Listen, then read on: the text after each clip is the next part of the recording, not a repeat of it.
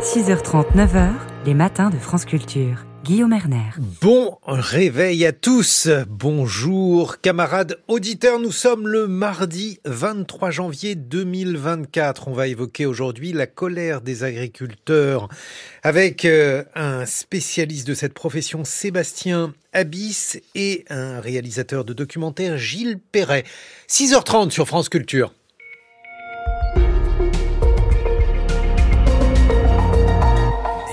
Bonne journée à tous. Le journal de Margot Delpierre. Bonjour Margot. Bonjour Guillaume, bonjour à tous. Les agriculteurs maintiennent la pression contre le gouvernement après un rendez-vous à Matignon. Ils dénoncent notamment des normes qui se superposent, vous l'entendrez. On en sait un peu plus sur le congé de naissance voulu par Emmanuel Macron. Il entrera en vigueur courant 2025. Le point dans ce journal. Et nous irons à Tel Aviv où le ministre des Armées, Sébastien Lecornu, a rencontré le chef du gouvernement israélien, Benjamin Netanyahou. Au menu, l'aide humanitaire. Le chef du gouvernement, Gabriel Attal, veut aller vite, assure le ministre de l'Agriculture, Marc Fesneau, avec, dit-il, un certain nombre de premières annonces dans la semaine. Les deux hommes ont discuté hier avec des représentants de syndicats agricoles alors que la colère grandit dans le secteur et ne se limite pas seulement au sud-ouest de la France. Des rassemblements sont prévus dans plusieurs régions aujourd'hui. Les agriculteurs dénoncent des revenus trop bas, des contraintes qui se multiplient avec des normes en tout genre qu'ils doivent appliquer.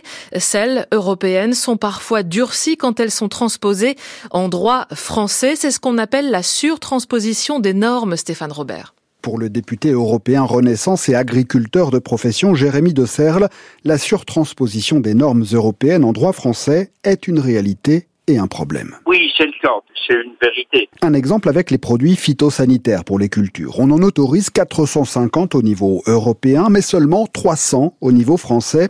La France applique un principe de précaution sur 150 d'entre eux. Ces produits, estime Jérémy de Serle, sont interdits sous la pression de l'opinion. Il y a une pression citoyenne, enfin sociétale, et puis une pression du coup politique sur la réglementation autour de l'eau tout le cirque qui est fait autour des méga-bassines pour stocker un peu mieux l'eau, quand on voit euh, les oppositions euh, violentes c'est ça qui met la pression et c'est ça qui fait que la France réglemente de manière mieux disante qu'ailleurs en Europe. À cette surtransposition s'ajoute une application des normes à géométrie variable en fonction des pays européens. En France, le cahier des charges pour les produits bio, par exemple, est appliqué à 100%, ce qui n'est pas forcément le cas ailleurs en Europe, où les contrôles peuvent être moins sévères et moins fréquents. L'une des difficultés en France est que l'administration est particulièrement tatillonne, estime l'agricultrice et députée Renaissance du Finistère Sandrine Lefeur, et elle applique les règles de façon parfois aberrante. Je vais vous prendre un exemple. On a eu une tempête qui a euh, détruit euh, des toitures de hangars agricoles. Il pleut sur les animaux, donc les agriculteurs, qu'est-ce qu'ils ont voulu faire? C'est remonter au plus vite ces toitures. Ils ont la possibilité d'avoir des aides du gouvernement, mais comme ils ont déjà fait les travaux et engagé les travaux, ils ne pourront pas avoir ces aides. La jungle administrative et la surcharge bureaucratique est l'une des autres difficultés majeures rencontrées et dénoncées par le monde agricole. L'agriculture au cœur des matins avec les invités de Guillaume Erner à partir de 7h40, mais aussi dès le journal de 7h, euh, celui d'Anne Lorchouin. À six mois des Jeux Olympiques de Paris, un rapport rendu public hier fustige les défaillances systémiques des fédérations sportives en matière d'éthique et de lutte contre les violences sexuelles. Rapport de la commission d'enquête parlementaire qui réclame la création d'une autorité indépendante de contrôle. Amélie Oudéa-Castera le qualifie de militant, estime que ses travaux ont été instrumentalisés à des fins politiques selon son entourage. Aujourd'hui ministre de l'Éducation et visée par euh, plusieurs polémiques, elle est aussi mentionnée dans le document comme ayant reçu une rémunération anormale quand elle était directrice générale de la Fédération française de tennis. Le congé de naissance se précise. L'Élysée a donné hier des détails sur ce nouveau dispositif qui remplacera le congé parental. Comme Emmanuel Macron l'avait annoncé en conférence de presse la semaine dernière, l'un des principaux axes de sa politique de relance de la natalité. Congé plus court, mais mieux rémunéré, Guillaume Fariol. L'objectif est de sortir d'une prestation au montant fixe, explique l'Élysée. Ce congé de naissance sera donc calculé à partir du salaire des parents, basé sur un pourcentage encore à déterminer. Le plafond, lui, est fixé 1800 euros par mois maximum versé par la sécurité sociale et même pour les plus bas salaires, un montant bien supérieur aux 429 euros au mieux du congé actuel. Engagement de l'Élysée qui précise les employeurs pourront compléter le versement de la sécurité sociale.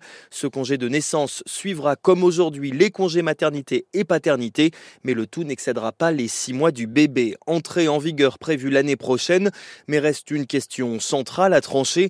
Les deux parents pourront-ils prendre ce congé en même temps?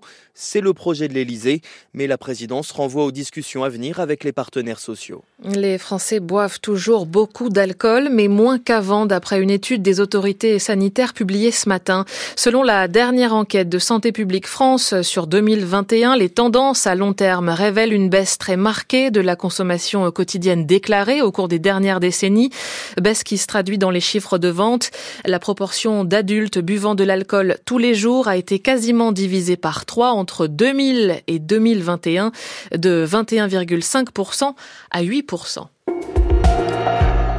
6h35 sur France Culture, la suite du journal de Margot Delpierre. Sébastien Lecornu a rencontré hier le premier ministre israélien Benjamin Netanyahou. Oui, deuxième visite dans l'État hébreu depuis le 7 octobre pour le ministre français des Armées, avec qui il a notamment évoqué la question des otages et plaidé pour de nécessaires négociations en vue de leur libération. Ils sont également revenus sur l'aide humanitaire que fournit la France à la bande de Gaza, Faustine Calmel la France veut conserver son statut de nation cadre sanitaire, avec comme objectif de continuer à soigner des civils, défend le ministre des Armées. Pour autant, impossible pour le Dixmude, ce porte-hélicoptère transformé en hôpital pour accueillir quelques-uns des si nombreux blessés de Gaza, de rester à quai indéfiniment en Égypte. Sébastien Lecornu. Le président de la République m'a demandé, de regarder ce qu'une offre hospitalière, toujours avec un concours militaire, peut être proposée, non pas à quai sur un bateau, mais sur la terre, même si les opérations devaient euh, arriver à un cessez-le-feu rapidement, on voit bien que de toute façon, il y a des soins et des soins de suite importants à apporter à la plupart des populations civiles. Il faudra trouver la bonne implantation de ce nouvel hôpital militaire et continuer à essayer d'aider les Palestiniens bloqués dans la bande de Gaza, comme avec du largage de fret humanitaire sur des hôpitaux, opération déjà menée conjointement avec la Jordanie. Enfin, le ministre est très attentif à la question des médicaments envoyés aux otages israéliens. C'est la première fois qu'il y a une initiative pour acheminer des médicaments aux otages. Maintenant, évidemment, on forme le vœu que ces médicaments arrivent à, bon port, si j'ose dire, c'est-à-dire à la destination de chacun de ces otages. Mais là, la France n'a plus la main puisque c'est le Qatar qui reste l'interlocuteur privilégié du Hamas dans ces négociations. Et d'après un site américain d'information, Axios, Israël aurait proposé au Hamas une pause de deux mois dans les combats et les raids à Gaza en échange de la libération de tous les otages. Israël qui affirme avoir perdu 200 hommes au cours de ses opérations terrestres dans l'enclave depuis le 27 octobre. Du film de braquage à la comédie musicale, Norman Jewison laisse une filmographie éclectique. Le réalisateur canadien est mort ce week-end à 97 ans. On l'a appris hier soir. Dans la chaleur de la nuit, à remporté cinq Oscars en 1967, dont celui du meilleur film. On lui doit également Jésus-Christ Superstar ou encore l'affaire Thomas Crown. Le temps en France sera souvent gris et humide aujourd'hui. Météo France prévoit 10 degrés cet après-midi à Paris, jusqu'à 17 à Perpignan. 6h38, les matins continuent, Guillaume Erner. Absolument et euh, décidément. Merci Margot Delpierre. Les échos de la planète, ce sont les vôtres, Laura Dulieu, bonjour. Bonjour. Les forces américaines et britanniques ont mené cette nuit de nouvelles frappes au Yémen contre les rebelles houthis qui se disent toujours déterminés à poursuivre leurs attaques en mer Rouge et dans cette poudrière qui est devenue le Moyen-Orient, il y a un dénominateur commun, c'est l'Iran. L'Iran qui soutient les rebelles houthis du Yémen, on le rappelle, qui eux-mêmes affirment mener leurs attaques contre des navires commerciaux en soutien aux Palestiniens de Gaza. En plus de l'appui aux houthis, l'Iran a aussi frappé dernièrement des cibles en Syrie, en Irak et même au Pakistan qui a répliqué. De quoi multiplier les fronts et s'imposer comme une puissance capable de faire pression à plusieurs endroits et sur plusieurs leviers. Le commerce international, ça n'est pas rien. Les conséquences se sont déjà faites ressentir bien au-delà de la région. On verra l'exemple de la Chine dans le journal de 7 heures. L'Iran joue désormais l'une de ses cartes les plus importantes selon la BBC en persan, car en touchant en plein cœur le commerce international, Téhéran est maintenant plus qu'une simple menace pour la sécurité d'Israël ou des positions militaires américaines au Moyen-Orient. Et si ça continue, la donne pourrait changer radicalement selon la BBC et les grandes puissances n'auront d'autre choix que de mettre fin à la guerre à Gaza selon le média persanophone qui cite des experts. Construire différents relais du conflit, trouver des alliés ailleurs dans la région, c'est une manière de défense avancée, explique sur la chaîne américaine ABC News l'universitaire Shahram Abdarzadeh. C'est une manière de garder le conflit hors des frontières iraniennes et de stopper les menaces avant qu'elles n'atteignent le pays. Les attaques des houtistes fournissent ainsi à Téhéran un levier géopolitique à un coût relativement faible selon le centre de recherche Middle East Institute, de quoi peser dans les calculs du gouvernement israélien et du monde occidental. Laura, vous allez y revenir dans votre revue de presse internationale dans une heure environ. Qu'est-ce qu'il y a d'autre à la une de la presse internationale aujourd'hui? Au Pérou, les pêcheurs sont menacés par des chantiers navals illégaux. Dans une heure, donc, vous en parlerez. 6h40 sur France Culture, on va immédiatement en Palestine. Les matins de France Culture, Guillaume Erner. Les enjeux internationaux. Le gouvernement Netanyahou continue de rejeter frontalement la solution à deux États, bien que Joe Biden le presse de constituer un plan de paix allant dans ce sens. Le secrétaire général des Nations Unies, Antonio Guterres, a également réaffirmé le droit du peuple palestinien à construire son propre État. Quelle force politique serait en mesure de représenter la société palestinienne tout en étant acceptée par Israël et la communauté internationale qui pourrait gouverner les territoires palestiniens après la guerre entre le Hamas et Israël. Bonjour Sarah Daoud. Bonjour. Vous êtes docteur en sciences politiques affilié aux séries de Sciences Po. Jusqu'à présent, l'autorité palestinienne reste le choix de Washington pour gérer la bande de Gaza après la guerre, mais sous condition de changement en son sein. Comment l'autorité palestinienne se prépare-t-elle à l'après-guerre? Alors effectivement, le, la solution qui est euh, qui, qui, est demandée par euh, les États-Unis comme d'autres pays, c'est le retour euh, de l'autorité palestinienne dans la bande de Gaza, mais une autorité palestinienne, comme vous le disiez, qui soit qui, qui ait été renouvelée, disons, dont les cadres soient aient été renouvelés. Euh, et donc du côté de l'autorité palestinienne, effectivement, les différents cadres politiques du Fatah, hein, surtout, s'organisent pour prendre la relève de Mahmoud Abbas, puisque c'est bien ce dont il est question aujourd'hui. Euh, il n'est pas question que Mahmoud Abbas, euh, qui a plus de 80 ans aujourd'hui, euh, reste à la tête de l'autorité palestinienne. Il a déjà, depuis plusieurs années, identifié des successeurs potentiels et notamment des personnes, et ça c'est la condition qui est posée par Israël, que ce soit des personnes, je cite, hein, non hostiles à l'État d'Israël et qui soient donc en amont adoubées par les autorités israéliennes. Mais par ailleurs, il y a un véritable problème puisque l'autorité palestinienne, elle devrait être adoubée, vous venez de le dire, par euh, Israël, mais elle doit être aussi acceptée par les Palestiniens. Or, aujourd'hui, celle-ci est plus ou moins disqualifiée. C'est à vous hein, que je pose la question, Sarah Daoud. Oui, tout à fait. La solution, la, vraie solution pour euh, avoir, euh, en tout cas, créer une stabilité politique dans les territoires palestiniens, c'est de permettre aux Palestiniens de choisir par la voie des urnes leur euh, leur gouvernement. Et de ce point de vue-là, le, le, problème majeur ou l'obstacle auquel euh, se heurtent ces plans euh, de, de, recomposition politique, c'est notamment le Hamas. Le Hamas qui, bien qu'étant sur une île de crête aujourd'hui, est affaibli à l'international, ça c'est certain, en témoigne notamment la, la, la publication là, il y a quelques jours d'un document qui a pour vocation justement de justifier hein, euh, leur, euh, leurs actes euh, le 7 octobre. Mais, mais par ailleurs, euh, même s'il est affaibli à l'international, le Hamas a gagné hmm. une popularité non négligeable et se revendique aujourd'hui comme le chef de file du mouvement national palestinien. Mais alors, pourquoi avoir reconnu des, des erreurs dans l'attaque du 7 octobre alors que jusqu'ici le Hamas, Sarah Daoud, campait sur une ligne inflexible disant que eh, c'est évocations donc de meurtres de civils relevaient de, de l'invention israélienne ou de la propagande pure et simple? Pourquoi avoir fait machine arrière? Est-ce que ça représente un pas dans une sorte de processus de négociation? En tout cas, ça a pour vocation, comme je disais, ce texte est surtout à destination de, de, de, de la communauté internationale, mhm. entre guillemets, bien plus que des Palestiniens. Et l'objectif, donc c'est un document de, de plusieurs pages, hein, divisé en plusieurs chapitres, et qui commence justement sur, euh, ils reviennent sur les, les causes de l'offensive. Euh, et ce qui s'est passé précisément le, le, 7 octobre afin de démentir certains faits. Et donc de ce point de vue-là, euh, voilà, le, le, par exemple, euh, les, les, viols qui leur sont qui, qui, qui leur sont imputés. Ils ont été plusieurs sont imputés, sont complètement démentis dans ce document.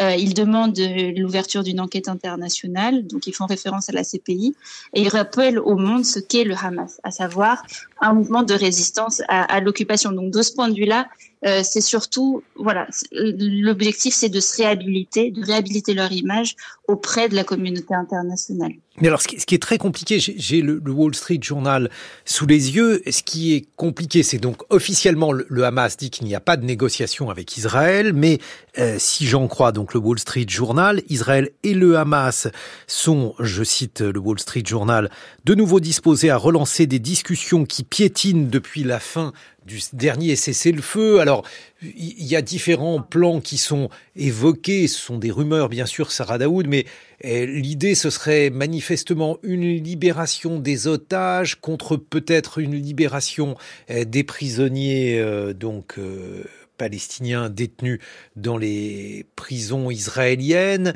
et un cessez-le-feu, quelque chose comme ça. Qu'en savez-vous aujourd'hui, Sarah Daoud? Alors effectivement, il y a plusieurs des informations relativement contradictoires qui nous parviennent et ça s'explique aussi, et je pense que c'est important de le préciser, par euh, les différentes voix en fait au sein du Hamas qui, s'expriment de ce point de vue-là.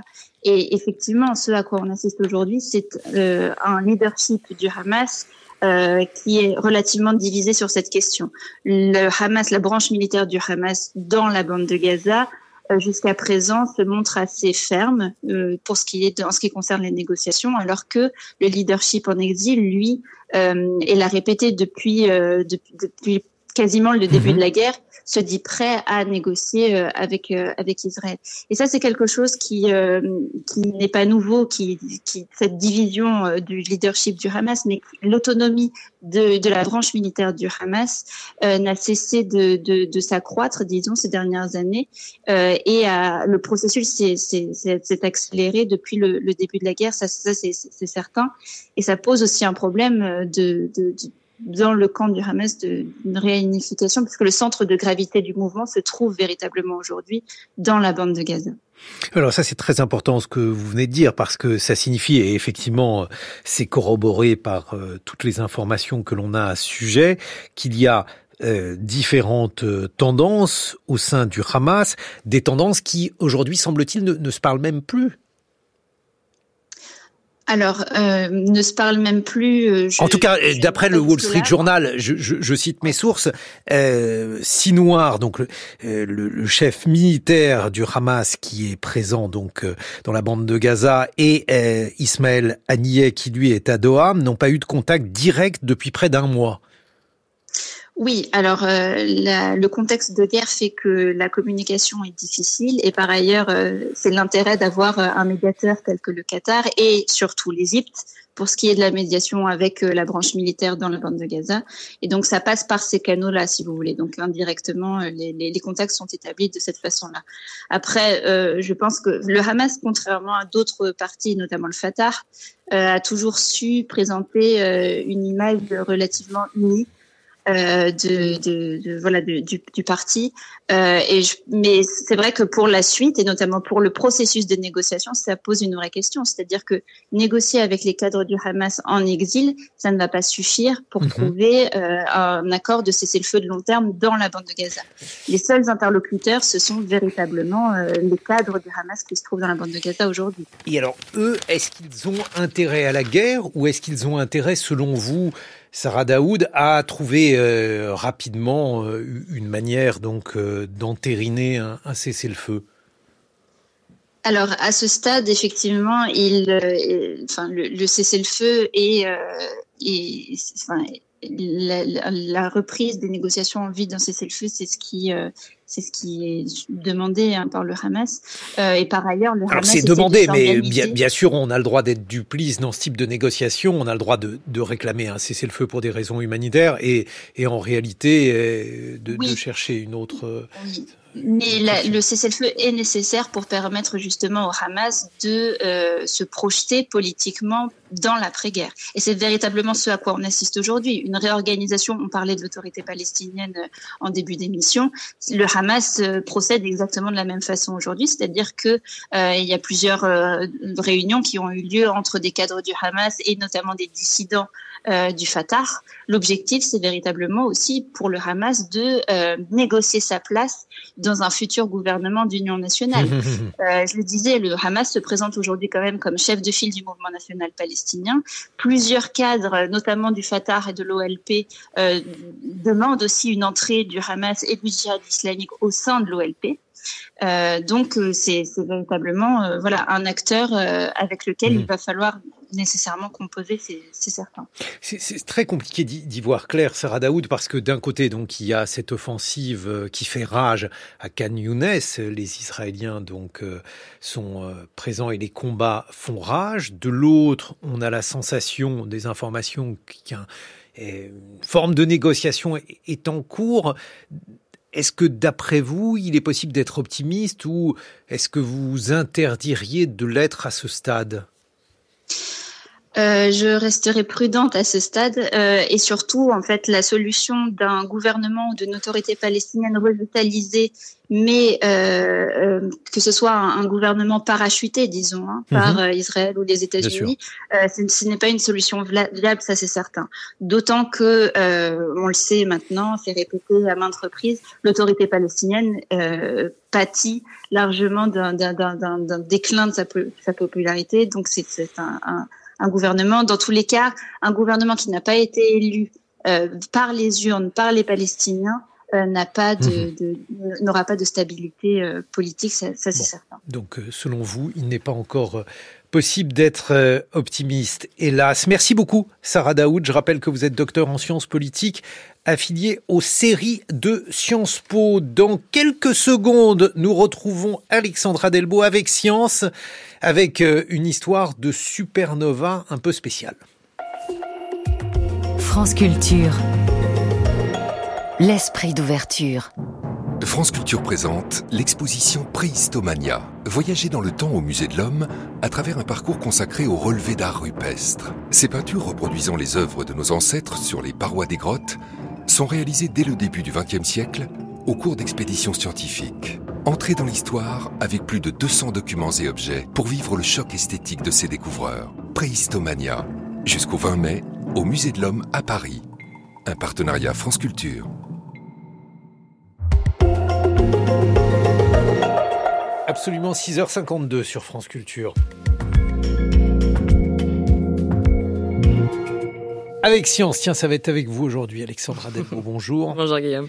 Une supernova un peu spéciale s'est faite remarquer euh, pas très loin de, de, chez vous, je veux dire euh, dans votre rue. Exactement, pas très loin, à l'échelle des galaxies bien sûr. Une supernova ou des supernovae, au pluriel donc, c'est le nom donné aux implosions d'étoiles. Une étoile unique peut ainsi devenir aussi brillante qu'une petite galaxie.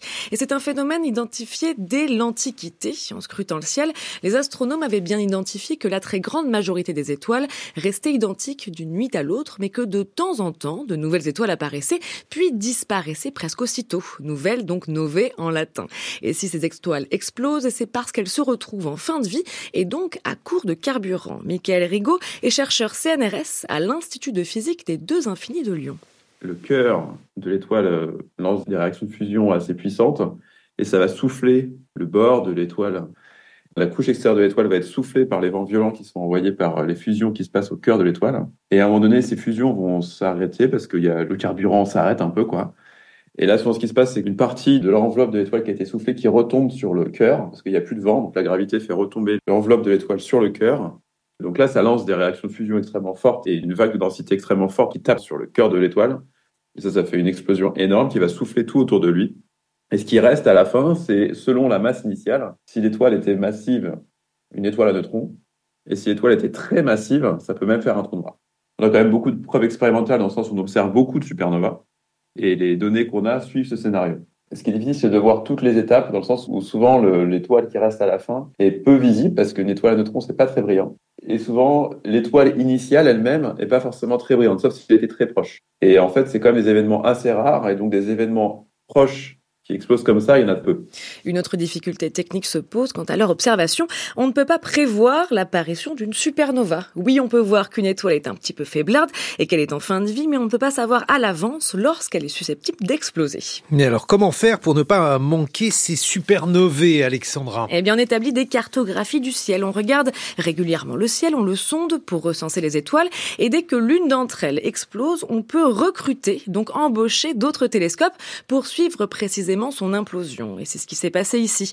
En 2022, la supernova SN 2022 pardon, Gilly a été détectée dans une galaxie relativement proche, NGC 157, à une soixantaine d'années-lumière de notre système. Donc pas si proche. la porte d'à côté. C'est pas la porte à côté. Et puis rapidement, le Very Large Telescope et le New Technology Telescope ont été mobilisés pour regarder cet événement sous toutes les coutures et surtout pour suivre sa luminosité. Et résultat de cette étude parue dans Nature, cette supernova est assez unique. D'habitude, une supernova, donc ça explose. Donc au moment où ça explose, euh, la luminosité augmente parce que au fur et à mesure que l'enveloppe de l'explosion grandit, ça devient de plus en plus transparent et donc on voit de plus en plus profond dans le cœur jusqu'à ce qu'on arrive à voir toute la supernova jusqu'au cœur de l'étoile. Et là, on a atteint le maximum en général. Et après le maximum, bah voilà, la lumière va se diluer, ça va refroidir et donc ça redescend. Et donc ça, c'est ce qui se passe tout le temps. Ce qui est étonnant ici, c'est qu'après une semaine de descente, le flux de la supernova remonte. Et donc si le flux remonte, il faut qu'il y ait quelque chose qui lui donne de l'énergie. Donc non seulement ça a monté, il faut expliquer pourquoi la luminosité a remonté. Il n'y a pas plus d'énergie qui arrive de nulle part. Et après, dans la redescence, ce qui est très remarquable, c'est qu'on voit des oscillations qui durent une dizaine de jours. Donc si ça oscille en, luminosité, c'est qu'il y a vraiment un truc qui tourne et ça passe devant, derrière, devant, derrière. C'est un truc comme ça qui se passe. Donc l'hypothèse pour laquelle ils sont arrivés, c'est que au centre de cette supernova, il reste un système binaire. Un système binaire, c'est-à-dire que c'est deux étoiles qui se tournent autour. Et que la supernova pour qu'elle ait augmenté en luminosité comme ça, c'est qu'il y a de l'énergie qui repart d'une des deux étoiles et qui va vers l'autre, et qui s'accrète et que ça continue l'explosion comme ça. Et donc ça, c'est très rare. Ce couple a donc survécu à une supernova. C'est rare et surtout inattendu puisque la seconde étoile, le compagnon en bonne santé, aurait dû être soufflée par l'explosion. L'énergie libérée aurait dû perturber l'équilibre gravitationnel entre les deux objets et l'éjecter purement et simplement de la région. On a même vu des compagnons se faire expulser de leur propre galaxie à cause de ce phénomène, ce qui n'est pas le cas ici. Et ça signifie donc que cette seconde étoile était au départ très très proche de celle qui a explosé. C'est donc une observation qui sort un petit peu du cadre théorique des supernovées, mais ce sont justement ce genre de détections qui permettent de mettre au défi ce que l'on connaît de ces phénomènes. La nature de l'objet reste toujours en suspens et c'est la prochaine étape de ces travaux, comprendre si cet astre résiduel est une étoile à neutrons ou bien un trou noir. Merci beaucoup Alexandra Delbo, c'était avec Science. 6h57 sur France Culture, l'heure de votre humeur du jour, Guillaume. Et aujourd'hui, une controverse scientifique entre un médecin et un rappeur. Oui, je me suis dit que ça vous plairait, Alexandra. J'adore. Avec Science, voici Sans Science. C'est le Parisien qui raconte cette histoire aujourd'hui. C'est celle du docteur Jérôme Barrière, un oncologue que d'ailleurs vous aviez interviewé dans Avec Science. Celui-ci a répondu à une assertion du rappeur Booba sur le réseau social X. Le docteur en question a réfuté l'assertion boubesque selon laquelle il y aurait un lien entre la vaccination Covid et la maladie de Creutzfeldt-Jacob, lui rétorquant que cette assertion ne reposait sur aucune donnée scientifique sérieuse. Alors à partir de là, l'avis du docteur en question a tourné au cauchemar. Une partie des 6 millions d'abonnés de Booba sont mis à décorer le docteur de nom d'oiseau. On a fouillé dans ses messages. Bref, cette réponse a ouvert pour lui les portes de l'enfer. Voilà résumé en une brève séquence la vie de l'époque. Tout d'abord, le Covid, comme moment où le monde est devenu fou, probablement l'un des symptômes les plus mystérieux du Covid long, remettre en cause l'efficacité d'un vaccin, voire son innocuité, pourquoi pas, hein. Le faire au travers d'un dialogue entre un rappeur et un médecin, c'est déjà plus exotique, surtout quand les arguments échangés consistent pour le premier à traiter le second d'imbécile lobotomisé. C'est cela la singularité des réseaux sociaux en général et d'X en particulier. À l'origine, on trouvait une promesse d'horizontalité, hein, toutes les paroles se valent, le discours scientifique d'un médecin et les opinions d'un rappeur. Mais à l'arrivée, l'opinion s'est enfuie, il ne reste que les nions, on ne débat pas, on se bat. En d'autres termes, rien dans ces pseudo-dialogues ne peut faire évoluer la connaissance voire même l'opinion, puisque les arguments échangés n'en sont pas. Et eh, cette discussion ne peut servir qu'à convaincre les convaincus, à recélérer les rangs de part et d'autre. C'est cela la singularité de cette rhétorique. Les masses d'air se heurtent sans que ni l'une ni l'autre ne fassent progresser la connaissance, remettre en cause les vaccins, encore une fois, pourquoi pas, jamais sur X, puisque sur X, c'est comme dans certains laboratoires, l'atmosphère et surtout la conversation est absolument stérile. Les matins de France Culture. Guillaume Erner. Les agriculteurs sont en colère. Que veut dire être agriculteur en 2024 En 50 ans, le monde paysan a connu de nombreux bouleversements, à commencer par celui de la modernité. Est-il pour autant plus confortable de travailler la terre aujourd'hui que dans les années 70 Les jeunes agriculteurs du 21e siècle sont-ils dans une situation plus enviable que ceux du 20e on en discute en compagnie de Sébastien Abyss, chercheur associé à l'IRIS. On lui doit notamment Veut-on nourrir le monde aux éditions Armand Collin et le réalisateur du documentaire La ferme des Bertrands, Gilles Perret. 7 heures sur France Culture.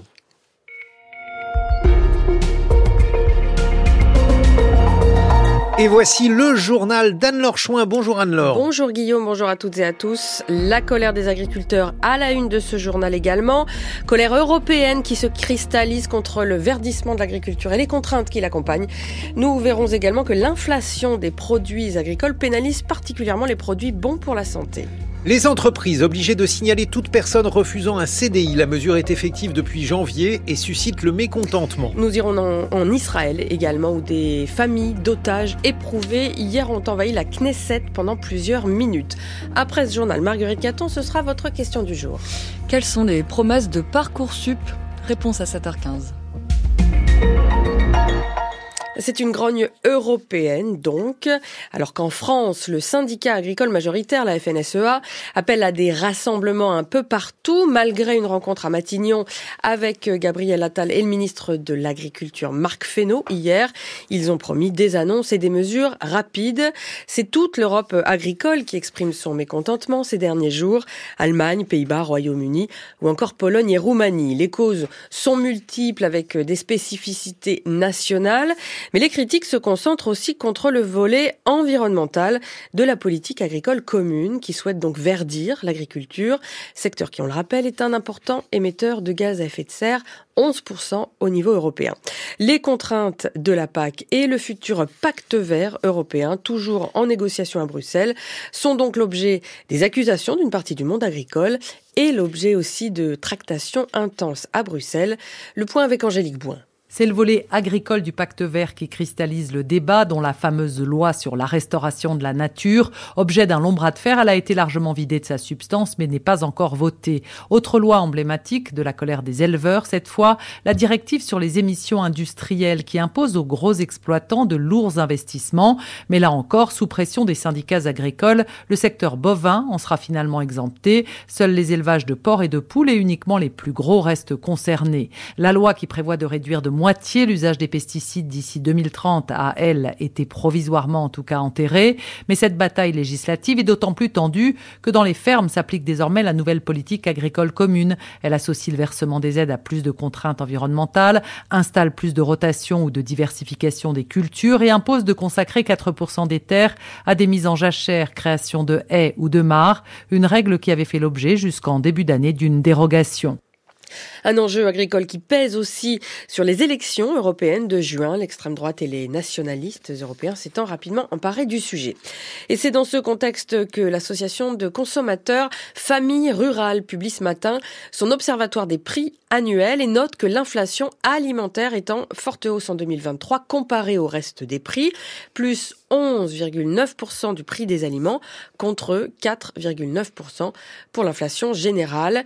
L'association a analysé les prix de plus de 80 produits toute l'année dans plus de 150 magasins. L'autre point qu'elle soulève également, c'est que parmi les produits qui ont le plus augmenté figurent ceux qui sont bons pour la santé. Simon Soubieux. Oui, l'association note qu'en raison de l'inflation, une famille de deux adultes et deux enfants doit débourser minimum 539 euros par mois pour s'alimenter sainement.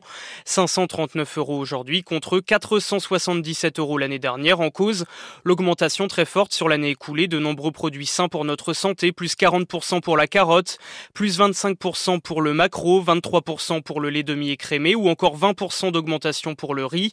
Le prix du panier de fruits et légumes a également augmenté de plus de 7%. Alors cette forte augmentation, l'association milite notamment pour la mise en place d'une allocation alimentaire mensuelle pour les personnes qui vivent sous le seuil de pauvreté, allocation qui ciblerait seulement les produits bons pour notre santé. Famille rurale demande aussi la création d'un panier d'une cinquantaine de produits sains dont les prix seraient plafonnés comme ça se fait aujourd'hui en Outre-mer. Et l'association réclame également une transparence des marges et la modération de ces marges excessives des distributeurs comme des industriels. En France, l'une des raisons de la colère agricole, c'est en effet la crainte de voir disparaître les mesures de la loi Egalim qui fixe euh, le prix de vente des produits agricoles en fonction du coût de production. Mais face à l'inflation et pour conserver leurs marges, distributeurs et industriels l'appliquent parfois de façon aléatoire. On reviendra largement sur cette problématique dans notre journal de l'écho notamment et avec vos invités des matins, Guillaume. Décidément, l'actualité ne l'épargne pas. La ministre des Sports et de l'Éducation nationale, Amélie Oudéa-Castera, est encore dans le viseur après la publication hier d'un rapport parlementaire au vitriol sur les fédérations sportives. Il épingle à la fois son peu d'empressement à mettre fin à des pratiques euh, éthiques discutables et à des comportements problématiques en termes de violences sexuelles et sexistes, mais aussi son salaire à la tête de la Fédération française de tennis, estimé à plus de 400 000 1000 euros bruts par an. On y reviendra dans le journal de 8 heures. La mesure est effective depuis le 1er janvier dernier. Elle fait réagir dans le monde du travail l'obligation désormais pour les employeurs de signaler à France Travail, ex-Pôle emploi, tout refus d'un salarié de passer du statut de CDD à celui de CDI sur un poste similaire. Elle est issue d'une loi votée en 2022, mais son décret n'a paru que cette année. Le texte prévoit également que France Travail, suite à ce signalement, puisse, sous certaines conditions, priver la personne d'une indemnisation chômage. Outre les nouvelles démarches administratives qu'elle nécessite pour les employeurs, la mesure pose aussi euh, question dans le monde de l'entreprise sur les conséquences qu'elle pourrait avoir sur le dialogue et la confiance entre employeurs et salariés. Les précisions de Wafia Kenish. Ce signalement des refus de CDI devra être documenté administrativement sur la toute nouvelle plateforme de France Travail, une charge supplémentaire, notamment pour les petites structures qui n'ont pas forcément d'équipe RH. Et au-delà du comment, c'est la philosophie même de cette mesure qui gêne Benoît Serre, vice-président de l'Association nationale des DRH. On est un petit peu étonné qu'on demande aux entreprises finalement de, de faire une forme de délation. Et surtout, cette espèce de dénonciation, elle ne met pas en avant les motifs. Or, quand quelqu'un refuse, il y a des dizaines de motifs possibles. Donc, euh, on trouve que ce texte, il prédétermine que la raison pour laquelle quelqu'un refuse un CDI à l'issue d'un CDI, c'est parce qu'il ne veut pas travailler. Un postulat qui ne correspond pas à la réalité de ce que ce RH observe dans les entreprises et qui risque aussi d'abîmer le lien de confiance entre salariés et patrons et donc d'engendrer une augmentation du nombre de conflits au prud'homme.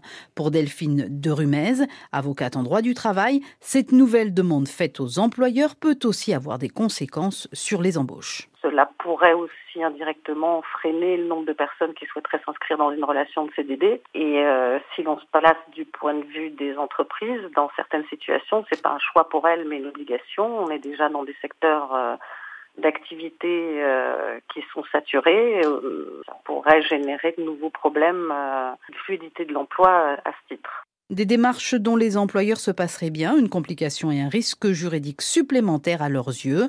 Lors de ses vœux, pourtant, le président de la République avait promis une simplification massive dans tous les domaines de l'économie, y compris dans le droit du travail. 7h07 sur France Culture, la suite du journal d'Anne-Laure Chouin. Autre mesure proposée par Emmanuel Macron lors de sa conférence de presse il y a une semaine, le congé de naissance. Il est censé aider au réarmement démographique, une expression et un objectif très critiqué par les organisations féministes notamment, qui fustigent une injonction à la natalité et une instrumentalisation du ventre des femmes. Hier, l'Élysée a donné des détails sur ce nouveau dispositif qui remplacera donc le congé congé parental.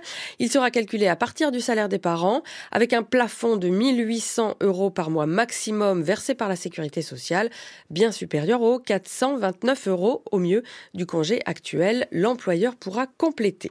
Autre volet de cette politique, lutter contre l'infertilité, nouvelle priorité nationale. L'occasion de faire le point sur ce phénomène qui augmente en France. On estime qu'un couple sur quatre n'arrive pas à obtenir une grossesse après un an d'essai pour diverses raisons, génétiques mais aussi de plus en plus environnementales. Explication de Eva Kling. La première cause de difficulté à déclencher une grossesse est celle de l'âge. Les couples ont des enfants de plus en plus tard. Mais ces difficultés peuvent aussi venir de causes médicales, du fait d'une maladie par exemple, explique Pauline Pellissier, co-autrice du livre Génération infertile. L'endométriose et le SOPK, le syndrome des ovaires polykystiques, c'est aussi des pathologies qui progressent. Alors elles progressent aussi parce qu'elles sont mieux identifiées et quelque part mieux prises en charge, mais c'est vrai que, voilà, c'est des maladies en progression et donc euh, il y a tout ce qui est après lié au mode de vie. On, voilà, on n'a pas étudié l'impact euh, sur la fertilité de tout ce qui nous entoure au niveau euh, alimentation, euh, cosmétique, euh, insecticides, vivre dans un monde de plus en plus euh, où on est de plus en plus exposé chimiquement, ça expliquerait en fait cette baisse euh, de la fertilité et chez l'homme et chez la femme. Encourager la recherche sur les causes de l'infertilité, c'est justement ce que souhaite Micheline Misraï Abadou, professeure de biologie moléculaire à Paris-Saclay. Les perturbateurs endocriniens, il faut faire des recherches dessus. Il y a des arguments sérieux qui montrent que ça peut éventuellement avoir un rôle aggravant dans une infertilité, mais il n'y a pas euh, d'éléments euh, suffisants pour montrer que à eux seuls, ils sont responsables d'une infertilité. Il faut donc attendre que les chercheurs identifient les produits toxiques et que les législateurs les interdisent. Un peu plus de 3 millions de Français concernés par l'infertilité attendent de nouveaux traitements plus efficaces. Aujourd'hui, l'aide médicale à la procréation n'aboutit que dans 40% des cas. En Israël, les familles des otages toujours détenus par le Hamas sont venues crier leur douleur face aux députés de la Knesset. Hier, certaines d'entre elles ont fait irruption dans l'enceinte du Parlement israélien pour exiger la libération de leurs proches et dénoncer l'inaction des élus. Ça s'est passé pendant une réunion de la Commission des finances, quelques heures après la confirmation par le gouvernement israélien de la mort d'un nouvel otage. Le récit de Boris Loumagne. L'ambiance est studieuse dans cette petite salle de la Knesset. Une vingtaine de parlementaires assis autour d'une table travaillent quand soudain, des dizaines de membres de familles d'otages surgissent dans la pièce. Vous savez que ça ne peut pas continuer ainsi, hurle un homme qui s'adresse directement aux députés. Vous ne resterez pas assis ici pendant que nos enfants meurent là-bas. La sécurité tente d'intervenir, une bousculade s'ensuit. Un autre homme crie au député Si c'était votre famille, qu'auriez-vous fait? J'ai besoin de mon frère maintenant. La scène dure quelques minutes, le calme finit par revenir. Le président de la commission prend alors la parole. Je vous dis que nous ferons tout pour que les enfants, les frères, les femmes reviennent à la maison et reviennent sains et saufs. Depuis des semaines, les familles supplient les élus de soutenir tout accord pouvant conduire à la libération de leurs proches, mais de son côté, le Premier ministre israélien se montre inflexible. Les conditions formulées par le Hamas, comme la fin de la guerre ou le retrait des troupes de Gaza, sont rejetées catégoriquement par Benjamin Netanyahou. Une position qui pourrait changer toutefois à en croire le site américain d'information Axios qui affirme ce matin qu'Israël aurait proposé au Hamas via la médiation de l'Égypte et du Qatar une pause de deux mois dans les combats et les raids en échange de la libération de tous les otages. En mer Rouge, pendant ce temps, les affrontements continuent. Les forces américaines et britanniques disent avoir mené cette nuit de nouveaux bombardements au Yémen contre les rebelles outils. Des tensions qui pèsent de plus en plus sur le commerce mondial. Cette route maritime fait partie des plus fréquentées par les navires marchands. Parmi les plus touchés de ces pays, la Chine, deuxième économie mondiale qui voit ses exportations fortement perturbées. Illustration dans le sud de la Chine, dans l'un des marchés de gros les plus importants au monde. Le reportage de notre correspondant Sébastien Berriot. Le marché de Yiwu, c'est le temple des exportations chinoises. Des centaines d'usines fabriquent ici une grande partie des petites marchandises made in China. Avant le nouvel an chinois, la machine tourne traditionnellement à plein régime. Il faut exporter au plus vite les marchandises avant le début des fêtes. Mais cette année, la situation sécuritaire en mer Rouge est venue chambouler l'organisation. Obligés de faire le détour par l'Afrique du Sud pour éviter les attaques, les navires mettent plus de temps à revenir en Chine et les marchandises s'accumulent dans les entrepôts, comme nous l'explique Wang Bingqing, responsable dans une grosse entreprise de logistique d'Iwu. Nos clients sont très pressés car ils ont beaucoup de marchandises à exporter et à transporter avant le nouvel an chinois. Mais la fréquence des navires diminue et le temps de transport s'allonge. Et donc, ils n'arrivent pas à écouler leurs marchandises avant le nouvel an. Nous avons un entrepôt de 7000 m2 au bord d'Iwu. Il est complet. Il n'y a plus de place dans les containers. Les commerçants sont très inquiets. À Iwu, l'impact est considérable. 60% des marchandises exportées transitent en temps normal par la mer Rouge. Mais au-delà, c'est toute l'économie chinoise, très dépendante des exportations, qui est touchée. Le port de Ningbo, par exemple, au sud de Shanghai, l'un des plus importants au monde, se retrouve complètement débordé. Il n'y a plus assez de conteneurs et de navires pour faire partir les marchandises. Sébastien Berriot, un mot du temps de ce mardi dans l'Hexagone, gris et humide, sauf sur le midi. Comptez ce matin de 2 à 8 degrés, 9 à 12 près des côtes, 8 à 12 cet après-midi du nord-est au centre-est, 12 à 15 degrés ailleurs, 16 à 18 sur l'extrême sud. C'est la fin de ce journal et la suite des matins de culture avec vous, Guillaume Hernet. Merci Anne-Laure Chouin. Et dans quelques secondes, la question du jour de Marguerite Caton, quelles sont les promesses de Parcoursup? À 7h14, je suis heureux de vous présenter une nouvelle chronique, le coq de France Culture. –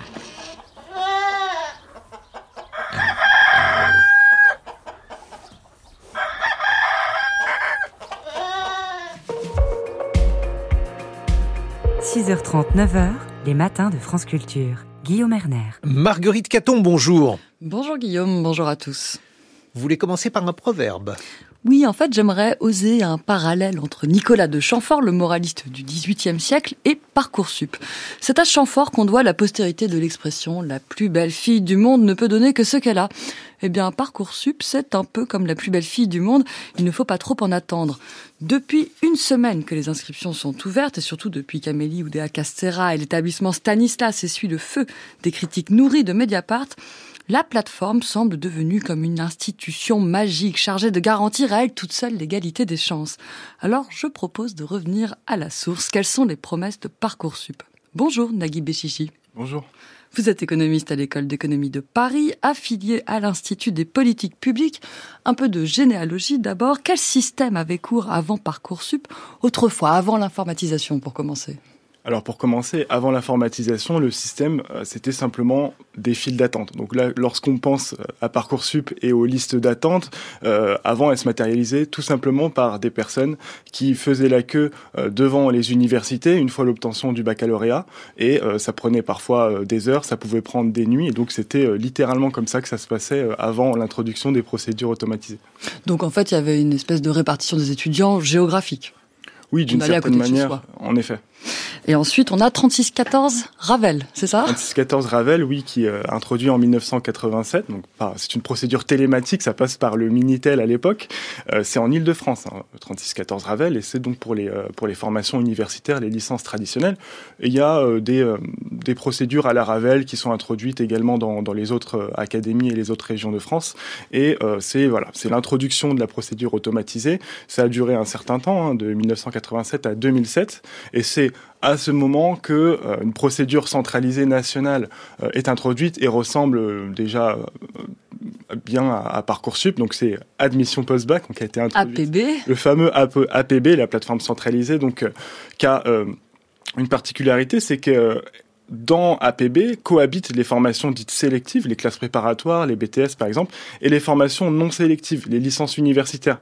Euh, ce qu'il faut savoir, c'est que ces licences universitaires, donc elles pouvaient pas départager les candidats selon leur dossier scolaire, Pourtant, elles étaient aussi dans le même système, tandis que les autres formations, BTS, classe préparatoire, elles pouvaient classer les candidats selon leur dossier scolaire. Et APB faisait euh, un petit peu euh, les deux à la fois. Et c'était ça la particularité de ce système qui était euh, en place jusqu'à jusqu'à Parcoursup. Et pourquoi on décide de changer alors? Alors, pourquoi on décide de changer?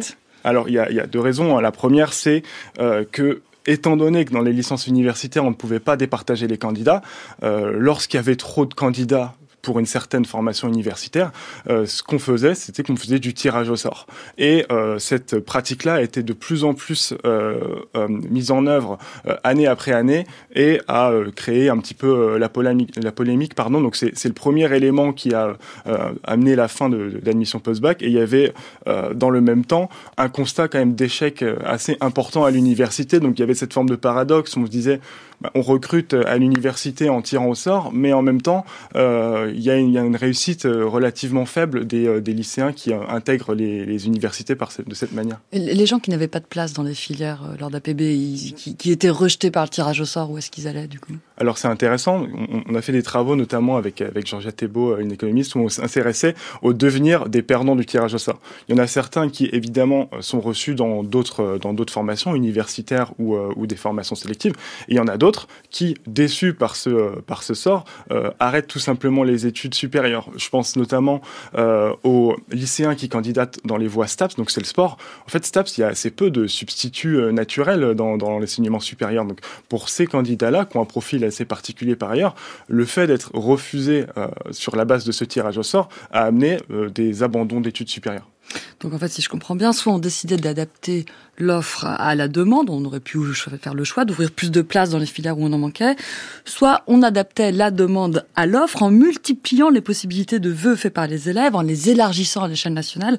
Et ça, c'est l'option euh, Parcoursup. C'est ça qui a été choisi, Nagui Béchi? Oui, c'est ça, euh, exactement. C'est en fait, il y, avait assez de place pour tout le monde, mais pas nécessairement au bon endroit. C'est un petit peu ça le, paradoxe. Et euh, euh, en effet, euh, à partir du moment où il y a énormément de personnes qui veulent intégrer une formation de sport, on ne peut pas s'en sortir en leur proposant en, second lieu une formation de psychologie, par exemple. Donc c'était un blocage qui était un peu inhérent à ce système.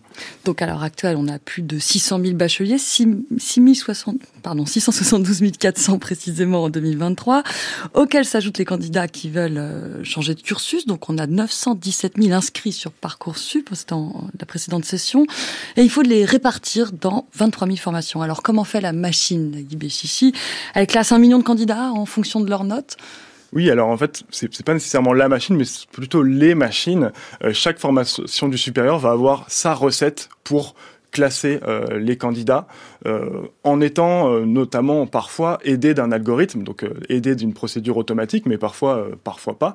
Et donc chacune de ces formations du supérieur, il y en a 23 000 en, en 2023, va avoir sa propre manière de départager les candidats pour formuler ce qu'on appelle un classement pédagogique. Et c'est sur la base de ce classement pédagogique que les propositions vont être ensuite envoyées aux candidats.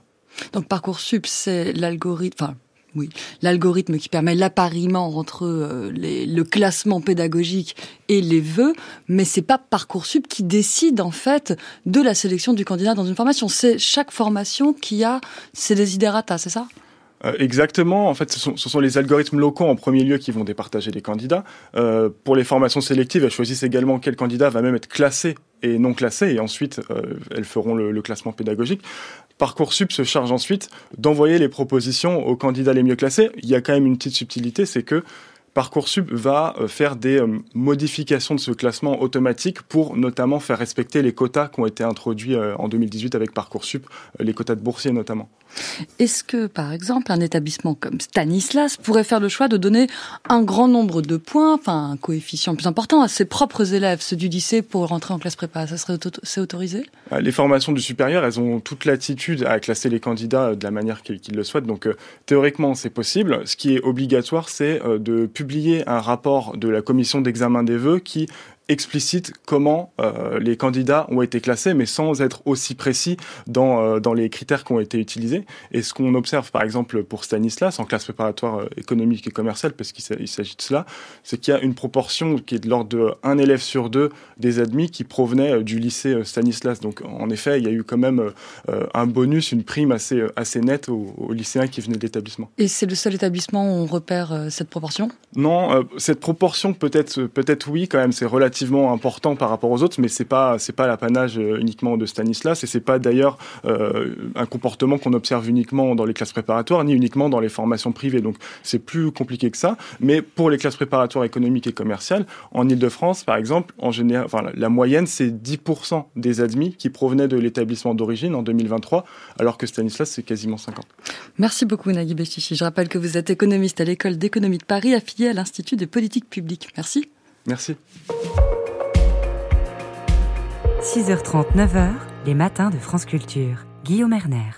Et c'est la revue de presse de 7h23, Guillaume Erner. Et Marguerite, chacun y va aujourd'hui sur les raisons de la colère des agriculteurs. C'est la une du Parisien avec un agriculteur interviewé qui lâche Parfois, je me dis que ça ne vaut pas le coup. Il explique qu'il étouffe sous la hausse des coûts, les contraintes environnementales imposées par la politique agricole commune. Prenez les poules, explique un cadre de la FNSEA. Un élevage en France est considéré comme industriel à partir de 21 000 têtes avec toutes les contraintes qui vont avec. En Ukraine, vous avez des exploitations qui dépassent le million de têtes et une réglementation bien plus clémente. Résultat, les importations gagnent du terrain avec 60% des fruits, 40% des légumes consommés en France qui viennent de l'étranger. La filière fustige le deux poids deux mesures qui prévoit eh, entre la France et eh, le reste de l'Europe des normes tout à fait différentes. Pour l'humanité, c'est tout simplement un modèle en faillite. Les agriculteurs soumis à la concurrence du libre-échange et du poids de l'agro-business attendent de l'exécutif des mesures d'urgence. Selon l'édito de l'humanité, le mal est profond. Les travailleurs de la terre tutoient la misère et la FNSEA leur met la tête sous l'eau. À la une de l'opinion, agriculture, les dégâts de l'overdose de normes. Quand on est agriculteur, eh bien, on tombe sous le coup d'une foule de réglementations. Les coûts sociaux et économiques sont énormes. L'exécutif se mobilise face à la colère. On en parle dans une dizaine de minutes. Nous serons en mesure euh, de vous livrer un portrait donc de la situation des agriculteurs en compagnie du chercheur Sébastien Abyss et il sera rejoint par euh, le réalisateur de documentaire Gilles Perret, donc je n'insiste pas. Tout autre chose à la une de Libération Bretagne. La marée monte avec l'extrême droite en Bretagne de plus en plus présente. Libération explique comment le barrage républicain est de moins en moins efficace en Bretagne, malgré les traditions politiques et les structures sociales qui jusqu'ici s'opposaient à l'extrême droite. Et je termine avec la une de la Croix. Euh, lié au réchauffement climatique, l'urgence de s'adapter 7h25, c'est le reportage de la rédaction. La précarité énergétique touche un Français sur cinq. 12 millions de personnes vivent dans une passoire thermique ou n'arrivent plus à payer leurs factures d'énergie. Et la nouvelle hausse des tarifs de l'électricité le 1er février ne va pas arranger les choses. Voilà qui pose de manière toujours plus urgente la question de la rénovation thermique des logements. C'est ce qu'a constaté Camille Magnard lors d'une visite de chantier au sud de Lyon. Nous vous proposons ce matin une nouvelle écoute de son reportage réalisé en novembre dernier. Garage au rez-de-chaussée, pièce à vivre à l'étage, le pavillon des années 60 ne paye pas de mine dans cette impasse de la banlieue lyonnaise surnommée la vallée de la chimie. Mais sur les murs extérieurs, l'enduit est encore frais par-dessus les 20 cm d'isolation qui viennent d'être installés. Il fallait bien ça, reconnaît la propriétaire qui préfère rester anonyme. Ça fait à peu près deux ans qu'on a acheté cette maison et quand on s'est installé ici, il faisait terriblement froid malgré le chauffage, sachant que je chauffe au gaz. Et euh, à peu près il y a euh, six mois de cela, Engie m'appelle, me dit que maintenant mes mensualités à être de 365 euh, euros par mois. Donc c'est pas possible pour moi. Voilà, on est une famille modeste, voilà. Et en calculant en fait, en faisant tous les travaux, eh ben on divisait la note par quatre. Je vous invite, on va avancer vers la chaufferie, voir euh, l'installation pompe à chaleur. La maison d'environ 80 mètres carrés habitable est donc passée d'une classe G à B+, en termes de diagnostic énergie. Pour cela, trois artisans sont intervenus pour reprendre les ouvertures, l'isolation et bien sûr le chauffage et l'aération. Voilà, la prise d'air est de l'autre côté, je vais vous montrer. Et puis après, on ira voir la VMC à l'intérieur. Les travaux ont duré trois mois en tout, mais c'est sans compter le temps qu'il a fallu pour monter le dossier de rénovation, trouver un maximum d'aides publiques et privées. Et là, les propriétaires ont vite compris qu'ils ne s'en sortiraient pas seuls. Ils se sont donc fait accompagner dans le dédale des démarches administratives par l'association Solia Grand Lyon, mandatée par l'ANA, l'Agence nationale de l'habitat, pour aider les foyers modestes dans leur projet de rénovation. Guillaume Pelfort est le technicien qui a monté Euh, on avait un coût de travaux global aux alentours des 85 000 euros. Et on est venu cumuler à la fois donc les aides de l'ANA, qui s'appelle Ma Rénov Sérénité. Vous avez également un financement de la métropole sur un dispositif qui s'appelle EcoRénov. Il y a également les certificats d'économie d'énergie qu'on a oublié de mentionner. Quand on ajoute tout ça, on a à peu près voilà, 55 000 euros. Donc ben, le reste, euh, en reste à charge. Coût final pour les propriétaires, 29 000 euros sur 85 000 euros de travaux en tout, un reste à charge que le couple a fait financer par un prêt à taux zéro. On est là sur un chantier pilote coordonné par l'entreprise d'économie sociale et solidaire Dorémy. C'est elle qui a proposé les artisans qu'elle a auparavant formés à la rénovation énergétique complète et performante. Le but, c'est que ces chantiers deviennent la norme et l'État semble enfin déterminé à augmenter son soutien à la rénovation énergétique, selon Léana Msika, en charge des relations publiques chez Dorémy. Euh, les aides de l'État pour la rénovation thermique des logements vont changer et nettement s'améliorer euh, pour les chantiers les plus importants qui pourront être réalisés demain au niveau thermique chez ce type de ménage. On pourra aller jusqu'à 63 000 euros d'aide ma prime rénov, l'aide de l'État et les certificats d'économie d'énergie, les aides des énergéticiens, cumulées en une seule aide. Donc c'est des très bons signaux pour l'an prochain. La rénovation énergétique des bâtiments, c'est l'un des leviers les plus efficaces pour faire baisser vraiment notre consommation d'énergie. Dans une étude récente, la DARES estimait que ce grand chantier national va nécessiter d'ici 2030 la création d'entre 170 000 et 250 000 emplois supplémentaires, ouvriers, artisans, architectes, mais aussi conseillers et accompagnateur de projets de rénovation. Le reportage de la rédaction était signé Camille Magnard. Dans quelques instants, on va revenir sur euh, la colère des agriculteurs, euh, les causes qui euh, provoquent donc cette flambée de colère et les possibles solutions. Qu'est-ce qui aujourd'hui pourrait réussir à apaiser cette profession, sachant que les agriculteurs sont en colère non seulement en France, mais aussi euh, un peu partout en Europe, en Allemagne, aux Pays-Bas. 7h30 sur France Culture.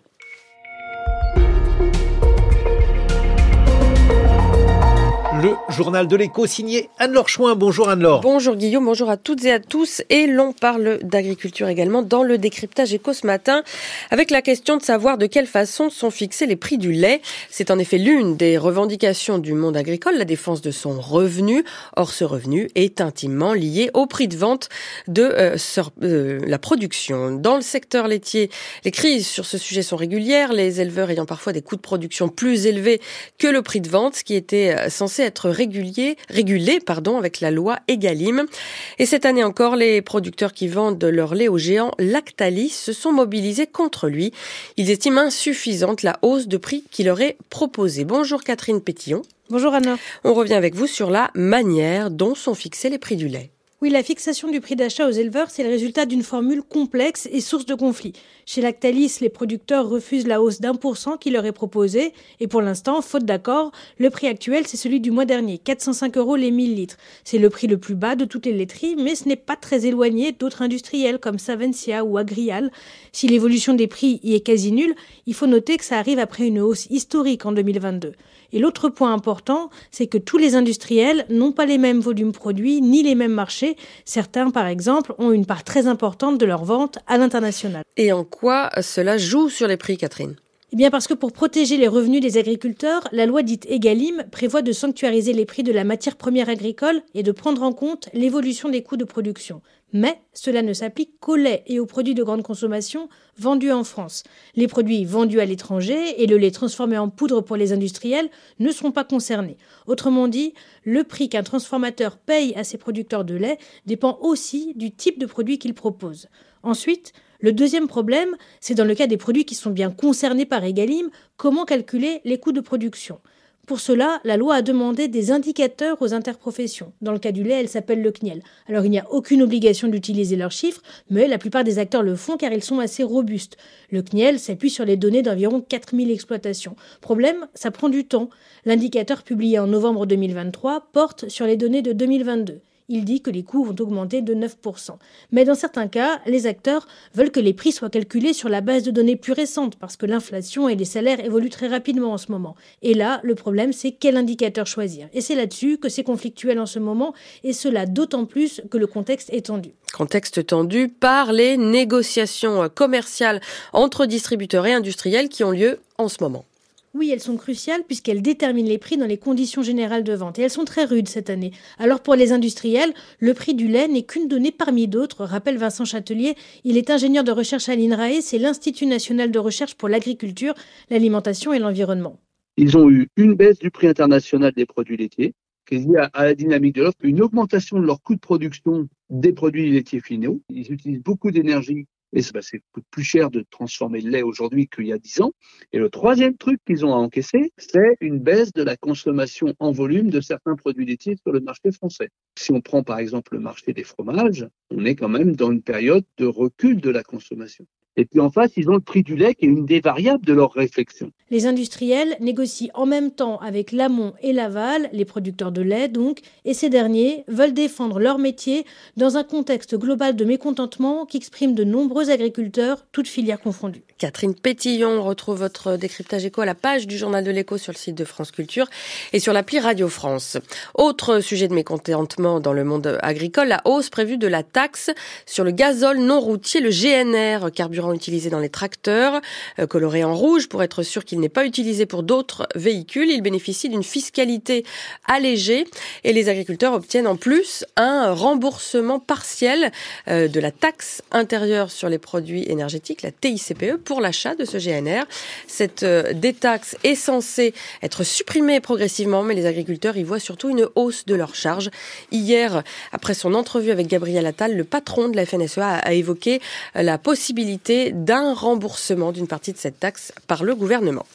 Les Français se sont mis aux économies d'énergie, à en croire les derniers chiffres de RTE, le gestionnaire du réseau électrique. La consommation d'électricité en novembre et décembre 2023 corrigée de la météo, qui fut douce, a été de 7 à 8% plus basse que la moyenne euh, sur ces deux mois entre 2014 et 2019. Idem pendant l'épisode de froid de la deuxième semaine de janvier.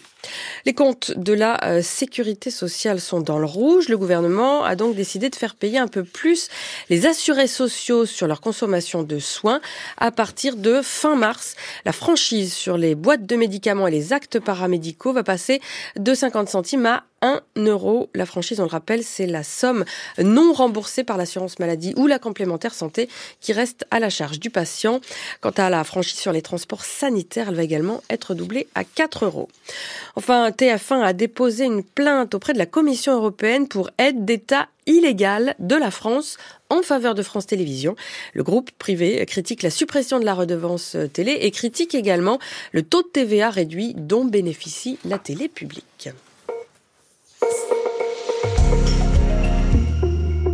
Prochain journal à 8h, Anne-Laure. Dans ce journal, on va revenir sur le rapport de la commission d'enquête parlementaire publié hier, un rapport au vitriol. Oui, sur les fédérations sportives, il fustige les euh, défaillances systémiques en matière d'éthique et de lutte contre les violences sexuelles dans le sport français. Et il épingle également le salaire versé à l'ancienne présidente de la Fédération française de tennis et actuelle ministre des Sports et de l'Éducation nationale, Amélie Oudéa-Castera. Et puis en Ukraine, vous entendrez un, un document exclusif des enregistrements de partisans ukrainiens en Crimée, un réseau de résistance qui prend des risques énormes. Merci Anne-Laure Chouin, 7h36, on file à l'étranger. La revue de presse internationale avec vous, Laura Dulieu, bonjour. Bonjour Guillaume, bonjour à tous. Dans la presse internationale ce matin, Laura, l'Iran est sur tous les fronts au Moyen-Orient. Pourquoi l'Iran est le dénominateur commun des conflits de la région, se demande le New York Times. De Gaza au Pakistan, en passant par les attaques outils en mer Rouge, l'Iran veut faire pression sur Israël et le monde occidental via plusieurs endroits, y compris en frappant des cibles sur les territoires de ses propres alliés, le Pakistan ou la Syrie par exemple. Faire pression aussi en prouvant qu'il peut atteindre plus que ça. Le commerce international en soutenant les rebelles outils du Yémen qui attaquent des navires commerciaux. L'Iran joue désormais l'une de ses cartes les plus importantes selon la BBC en persan, car en touchant en plein cœur le commerce international, Téhéran est maintenant plus qu'une simple menace pour la sécurité d'Israël ou des positions militaires américaines au Moyen-Orient. Iran is a poker player. They sit around the table and they play poker. And they play poker very well. L'Iran est un joueur de poker et il y joue très bien. Le régime iranien n'a pas d'intérêt majeur à aller à la collision directe avec les États-Unis ou Israël, selon l'analyste israélien Avi Melamed, interrogé par ABC News. Pas de collision directe, mais selon une analyse de la BBC, la guerre en Iran est un réseau de guerre fantôme. Il se situe au croisement de ce qu'il appelle un axe de résistance, l'alliance de groupes soutenus par Téhéran qui parsème la région, du Hamas à Gaza, du Hezbollah au Liban, Houthi au Yémen, en passant, en passant par des groupes armés en Irak et en Syrie. La plupart ont été désignés d'ailleurs comme entités terroristes par certains États occidentaux. Et par exemple, les attaques des Houthis fournissent ainsi à Téhéran un levier géopolitique à un coût relativement faible selon le centre de recherche Middle East Institute. Ces guerres fantômes sont donc un moyen de construire différents relais du conflit pour le maintenir à distance des frontières iraniennes selon un universitaire sur ABC News. Mais Téhéran doit aussi composer avec ses pressions internes. L'Iran a subi des pressions pour réagir, explique Mohamed Ali Shabani, rédacteur en chef de Amouage Media, un média d'analyse de la région. Des pressions notamment après l'assassinat de hauts commandants du Hamas et du Hezbollah au Liban. Pour autant, l'Iran ne veut pas se laisser entraîner dans une escalade en frappant Israël ou les États-Unis, continue le journaliste. Interrogé par la BBC, selon lui, nous allons donc continuer à assister à une lente ébullition. Mais tous ces conflits, qu'ils soient directement liés à l'attaque du Hamas le 7 octobre ou pas, tous ces conflits révèlent, selon le Guardian, une érosion collective de la retenue et de l'état de droit. L'Iran et le Pakistan, par exemple, se sont comportés, tout comme les États-Unis, comme s'ils disposaient d'un droit unilatéral de mener des opérations antiterroristes au-delà des frontières nationales, analyse le quotidien britannique. En l'occurrence, explique l'auteur américain Robin Wright sur la BBC, Téhéran a atteint ce que le Pentagone appelle une surpuissance militaire, un niveau de capacité dans lequel un pays dispose d'un armement qui le rend extrêmement difficile à contrôler ou à vaincre. Or, depuis le début de l'invasion de Gaza par Israël, l'objectif de presque toutes les personnes impliquées, en particulier les États-Unis, a été d'empêcher le conflit de s'intensifier au niveau régional. Sauf que les événements récents compromettent cet objectif, rappelle un article de The Conversation qui conclut à propos de la situation en mer Rouge, en abandonnant l'accent mis sur la constitution d'une force de coalition maritime et en recourant plutôt à des frappes aériennes, les États-Unis et leurs alliés ont peut-être créé par inadvertance la situation qu'ils cherchaient à éviter. Et puis au Pérou, Laura, des chantiers navals illégaux menacent la pêche C'est un reportage de El País América au nord du pays. Le long du littoral péruvien, les carcasses de bateaux en construction font partie du paysage. Ce sont des constructions illégales de bateaux. En 2015, rappelle le journal, le Pérou a cessé la construction de bateaux artisanaux, c'est-à-dire les bateaux qui n'utilisent pas de gréement mécanisé. Le but, empêcher la disparition d'espèces marines comme le calamar géant. Les bateaux étaient déjà à l'époque trop nombreux. Sauf que depuis, les chantiers navals illégaux se sont multipliés, si bien que certaines villes ressemblent presque à des chantiers navals entourés de maisons, selon El País. Les bateaux illégaux continuent donc de naviguer, et ce malgré la mise en place en 2018 euh, par les autorités d'un système d'immatriculation et de contrôle de la pêche artisanale. Sauf que ceux qui ne sont pas autorisés finissent quand même par naviguer et pêcher illégalement, tandis que d'autres arrivent à obtenir une immatriculation en mentant sur euh, leur taille et leur capacité Résultat, des bateaux enregistrés comme de petite taille sont en fait beaucoup plus gros et pêchent beaucoup plus, au détriment donc des pêcheurs dans les clous de la loi. El País America en a rencontré plusieurs, comme Jacinto Galan dans la crique, de San José, à 700 km au nord de Lima. Il possède trois bateaux de pêche artisanales pouvant charger jusqu'à 3 tonnes, 30 tonnes chacun. Et après 15 jours en mer, il revient avec seulement 2 tonnes de poissons et de fruits de mer. Ses dépenses ne sont même pas couvertes, dit-il. La mer péruvienne est surexploitée à cause de la croissance de la pêche. C'est ce que concluait déjà en 2020 une enquête citée par le journal. Et le tout est aggravé par le changement climatique. Le calamar s'éloigne, se raréfie ou s'approfondit, de quoi faire plonger de nombreux pêcheurs dans la pauvreté. Merci Laura Dulieu pour cette revue de presse internationale. Dans quelques secondes, nous allons revenir en France pour évoquer la colère des agriculteurs.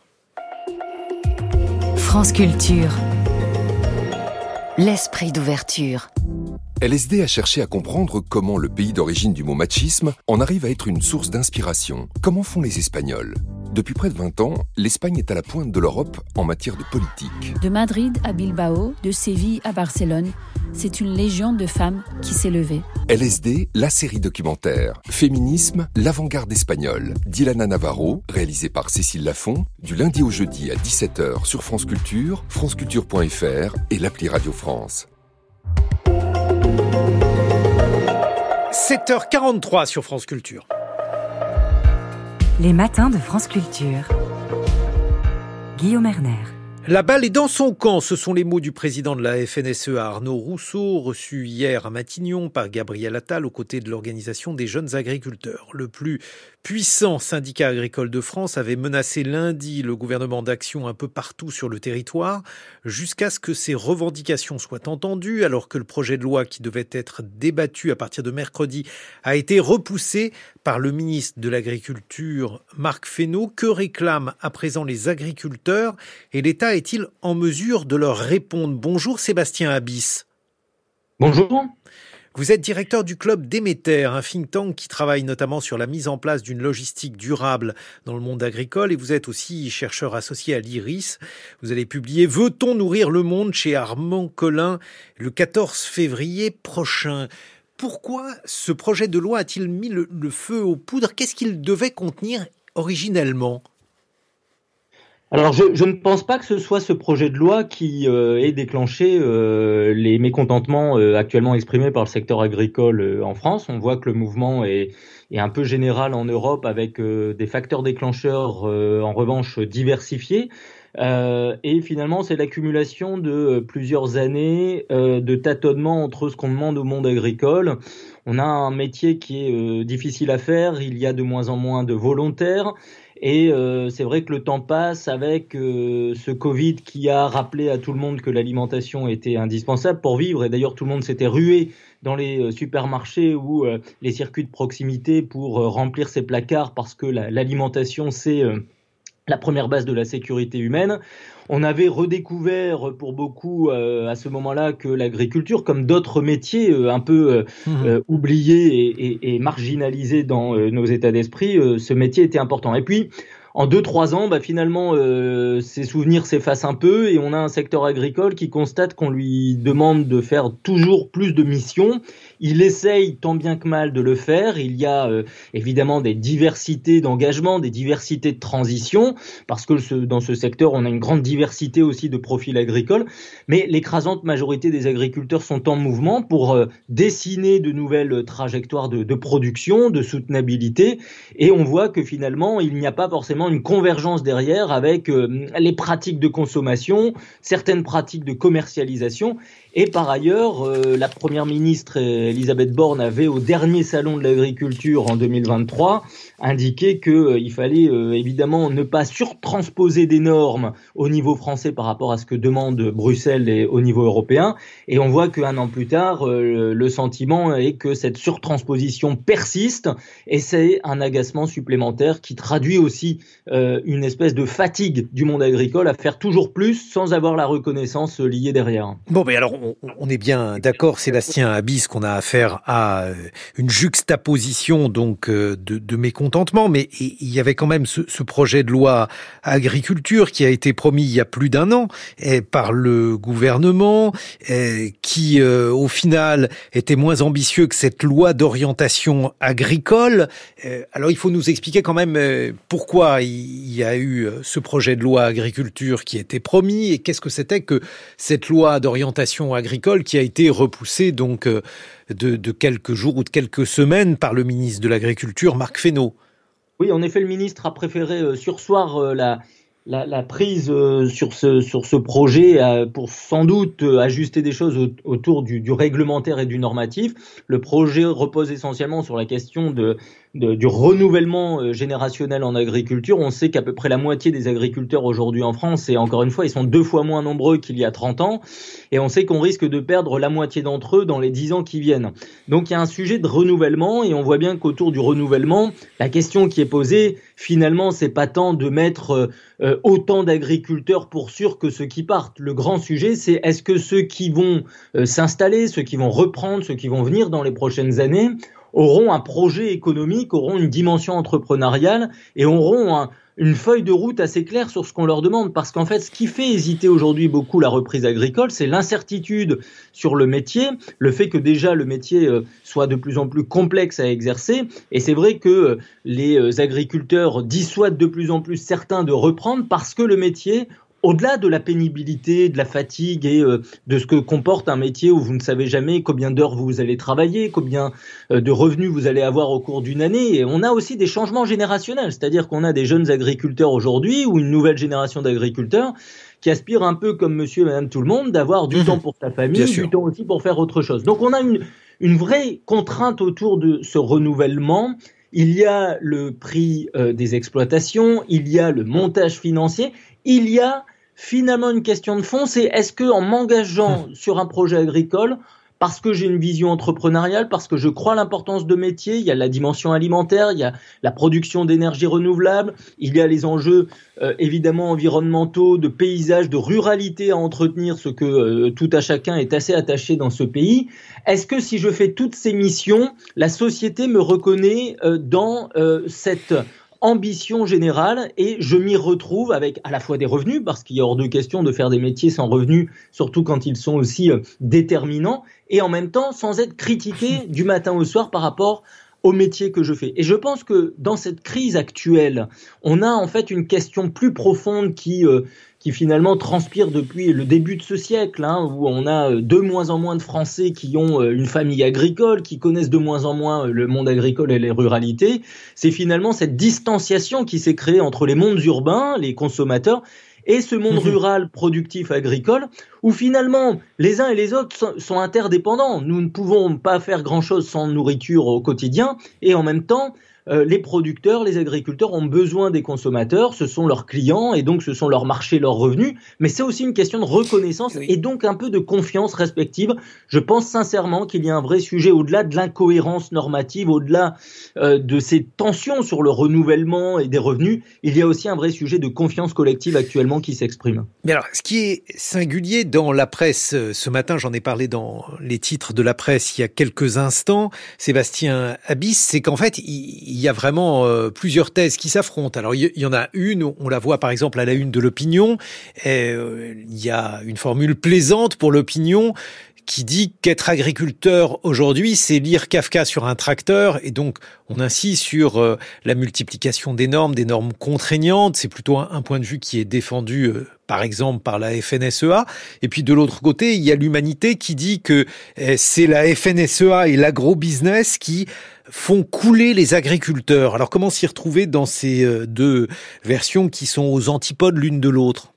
Bah, je crois justement que dans euh, les périodes dans lesquelles euh, nous sommes, euh, à la fois sur les épreuves mondiales, sur le plan géopolitique, sur le plan climatique, par rapport aussi au débat sur le, les trajectoires, est-ce que veut être l'Europe demain dans un monde profondément transformé? Je pense qu'en France, on doit cesser d'opposer et d'essayer de toujours tomber dans des polarisations. Moi, ce que je constate, c'est qu'en fait, sur les questions agricoles, il n'y a pas vraiment de modèle, il n'y a pas vraiment d'uniformité. Il y a des euh, agriculteurs qui ont fait beaucoup de transitions ces dernières années, qui sont très engagés, qui essayent de trouver justement une cohérence sur l'ensemble des métiers qu'on leur demande d'exercer avec justement un cadre réglementaire qui soit le plus stable et constant possible parce que, encore une fois, c'est un métier qui a besoin du temps long.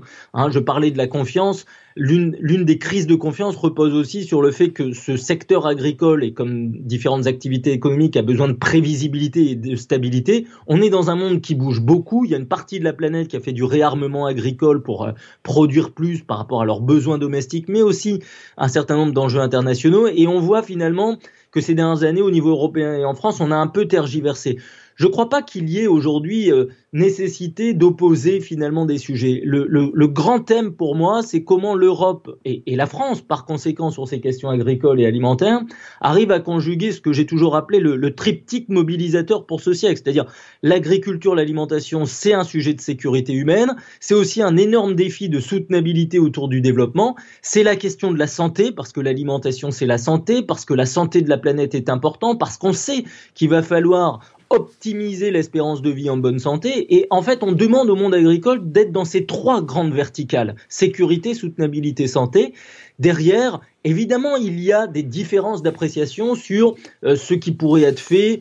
Euh, et donc là, on voit que le débat peut être vite technique et euh, agronomique parfois avec des modèles, mmh. des tailles d'exploitation, des investissements sur telle ou telle filière. Je crois que le grand sujet, c'est pas d'opposer finalement les, les mondes agricoles à ces mondes urbains ou de consommateurs. Et je crois que la classe politique aujourd'hui, dans son ensemble, doit faire preuve de sagesse pour euh, un peu créer de l'unité euh, pour changer. Parce qu'en fait, ce qu'on demande au monde agricole, c'est de changer. Et ça fait 30 ans que ces transitions euh, sont en, en train de se mettre en place et que pour changer, c'est tellement compliqué par rapport aux trois verticales dont j'ai parlé. Sincèrement, réunir un peu les forces vives, les énergies, les bonnes volontés sous forme d'engagement et de cohérence d'ensemble, encore une fois avec de la confiance, me semblerait être un peu la voie de la sagesse, surtout parce qu'on voit bien, encore une fois, que dans l'exaspération du moment, il faudrait peut-être pas hystériser les débats non plus de l'autre côté.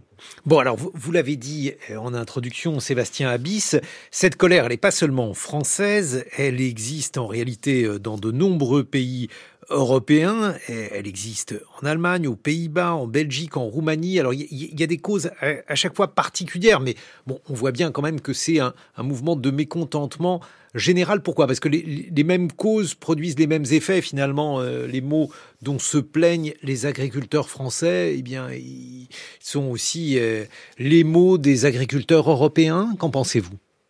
On a, une grande diversité de situations au niveau européen, c'est ce qui fait aussi notre richesse, cette diversité euh, de situations euh, socio-économiques euh, autour des agricultures. Il faut aussi insister sur le fait que cette Europe à 27 est plus forte que par le passé sur le plan agricole. On a plus de volume, on a plus de qualité parce que les exigences européennes sont importantes et personne n'a dit, sauf erreur de ma part, que le corpus réglementaire et normatif n'était pas nécessaire.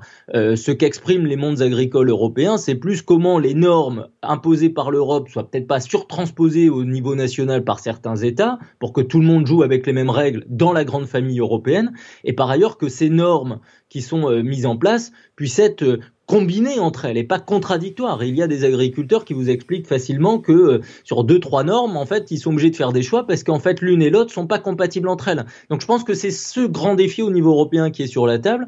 Et dans cette diversité d'agriculture européenne, les facteurs déclencheurs des crises sont, sont en effet pas les mêmes, hein, que ce soit sur le les Pays-Bas il y a quelques mois autour du plan azote et autour de l'élevage. En Allemagne, on voit que le sujet de l'énergie, mais à l'image de l'ensemble de l'économie allemande et euh, de la société allemande, s'interroge sur le modèle énergétique euh, du pays. Euh, en Pologne, on voit qu'il y a eu des tensions sur l'arrivée massive de, de, céréales ou de volailles ukrainiennes parce que depuis deux ans, dans le cadre de l'aide à l'Ukraine, l'Europe a décidé d'abaisser complètement les, les, droits de douane et laisse mmh entrer tous les produits ukrainiens qui ne sont pas aux mêmes normes que le marché européen sur l'espace communautaire. Donc les facteurs sont différents. Je crois qu'en revanche, euh, avec les élections qui viennent, euh, il y a euh, précisément un rattrapage euh, actuelle qui est, menée par euh, la Commission européenne. La présidente von der Leyen a annoncé cette semaine qu'un dialogue stratégique sur l'agriculture euh, serait mené d'ici les élections, non pas pour remettre en cause en fait le pacte vert qui a été développé à partir de 2019 et qui vise à cette neutralité carbone en 2050 en Europe et qui embarque en fait les mondes agricoles dans cet objectif. Et, et c'est à la fois nécessaire et incontournable et en même temps elle a concédé que ben, entre le contexte international qui avait un peu bougé et en même temps la dimension peut-être économique un peu scientifique la dimension finalement un peu géopolitique des questions agricoles a été euh, mise plutôt de côté euh, par rapport aux exigences écologiques et qu'il fallait non pas euh, réduire les exigences écologiques, mais finalement essayer de conjuguer comment de, de, revoir les euh, priorités. Sébastien Abyss, on se retrouve dans une vingtaine de minutes. Je rappelle que vous êtes chercheur associé à l'IRIS. Vous serez rejoint par le réalisateur du documentaire La ferme des Bertrands, Gilles Perret.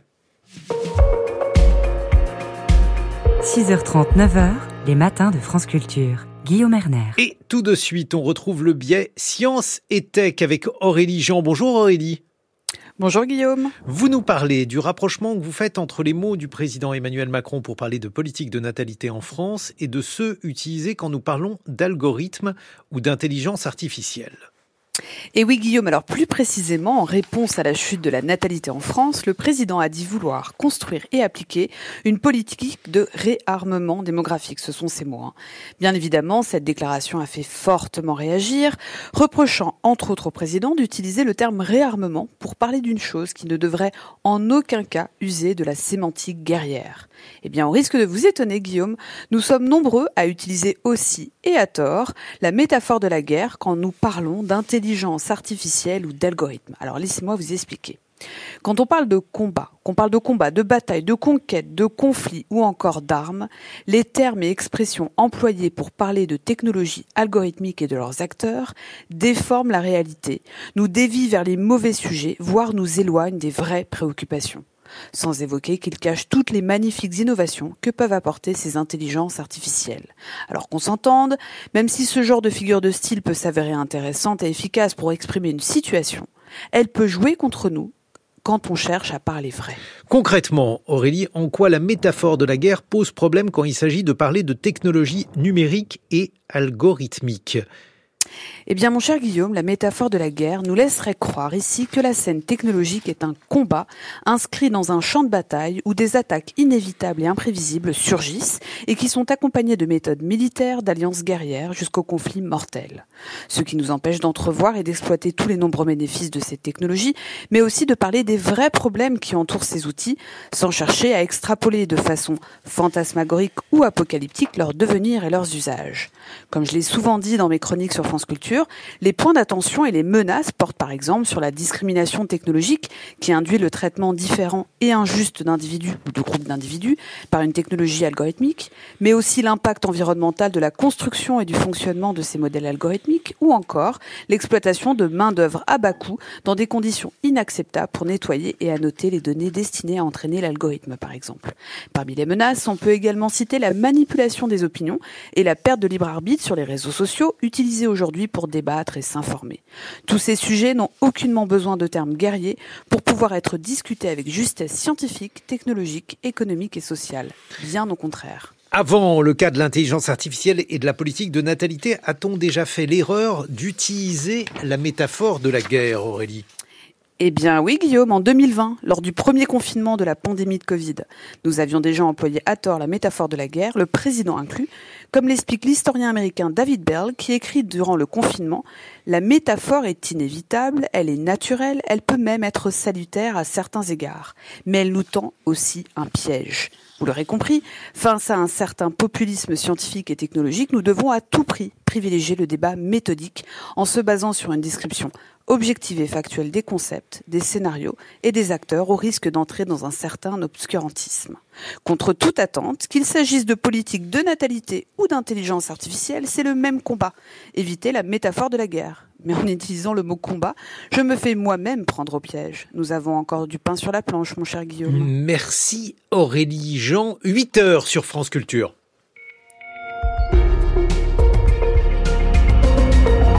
Et voici le journal de Margot Delpierre. Bonjour Margot. Bonjour Guillaume, bonjour à tous. Un rapport d'enquête parlementaire sur les fédérations sportives pointe des défaillances systémiques dans la lutte contre les violences sexuelles et épingle la ministre de l'Éducation, déjà très critiquée. Cette fois, c'est son salaire lorsqu'elle était à la Fédération française de tennis qui est visé. Nous reviendrons sur les actions des agriculteurs. Le gouvernement aurait-il pu mieux anticiper cette mobilisation croissante? Et puis maintenant, comment apaiser leur colère? Ce sera le billet politique de Jean Lémarie à 8h15. Un réseau de résistants diffuse des informations sur la Crimée, annexée en 2014 par la Russie pour permettre des frappes ukrainiennes. Documents audio révélés par Radio France que vous entendrez dans ce journal. Norman Jewison, avec 97 ans, le réalisateur canadien de Dans la chaleur de la nuit, est mort ce week-end. Six mois de travail pour euh, plus de 200 personnes entendues par une commission d'enquête parlementaire. Résultat, un rapport de plusieurs centaines de pages. Le document, déjà consulté par plusieurs médias, est officiellement présenté aujourd'hui. À six mois des Jeux Olympiques de Paris, il dessine un portrait sans concession du sport tricolore. Les députés réclament des mesures d'urgence, notamment en matière de lutte contre les violences sexuelles. Jérôme Val.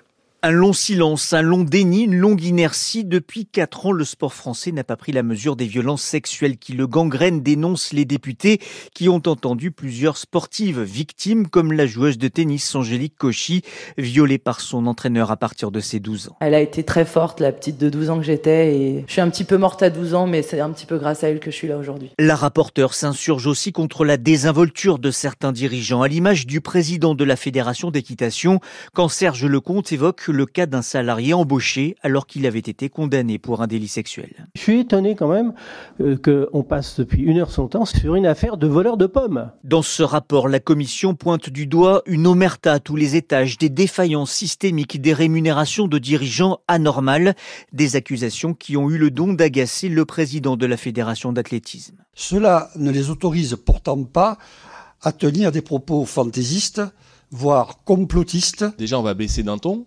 Je, je, vous rappelle qu'on est au sein d'une commission d'enquête. Le rapport fait 60 recommandations, comme la création d'une autorité indépendante pour la protection de l'éthique du sport ou la généralisation dans les clubs des actions de sensibilisation aux violences sexuelles. Il évoque euh, donc des rémunérations de dirigeants très élevées, voire anormales, et Amélie Oudéa Castera est concernée. Une épreuve de plus pour la nouvelle ministre de l'Éducation, Antoine Marette. Ce rapport met en avant la rémunération très élevée d'Amélie Oudéa Castera quand elle dirigeait la Fédération française de tennis de 2021 à 2022. 400 000 euros brut annuels, sans compter une prime d'objectif de 100 000 euros.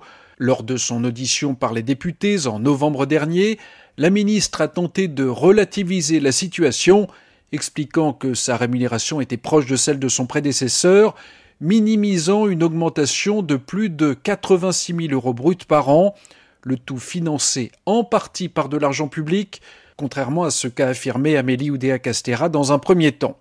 Rien d'illégal a priori, mais une maladresse de plus. Depuis sa nomination à l'éducation nationale il y a une dizaine de jours, la ministre se débat dans l'affaire Stanislas et ses ramifications, justifiant notamment la scolarisation de ses enfants dans cet établissement privé contesté par le dénigrement de l'enseignement public.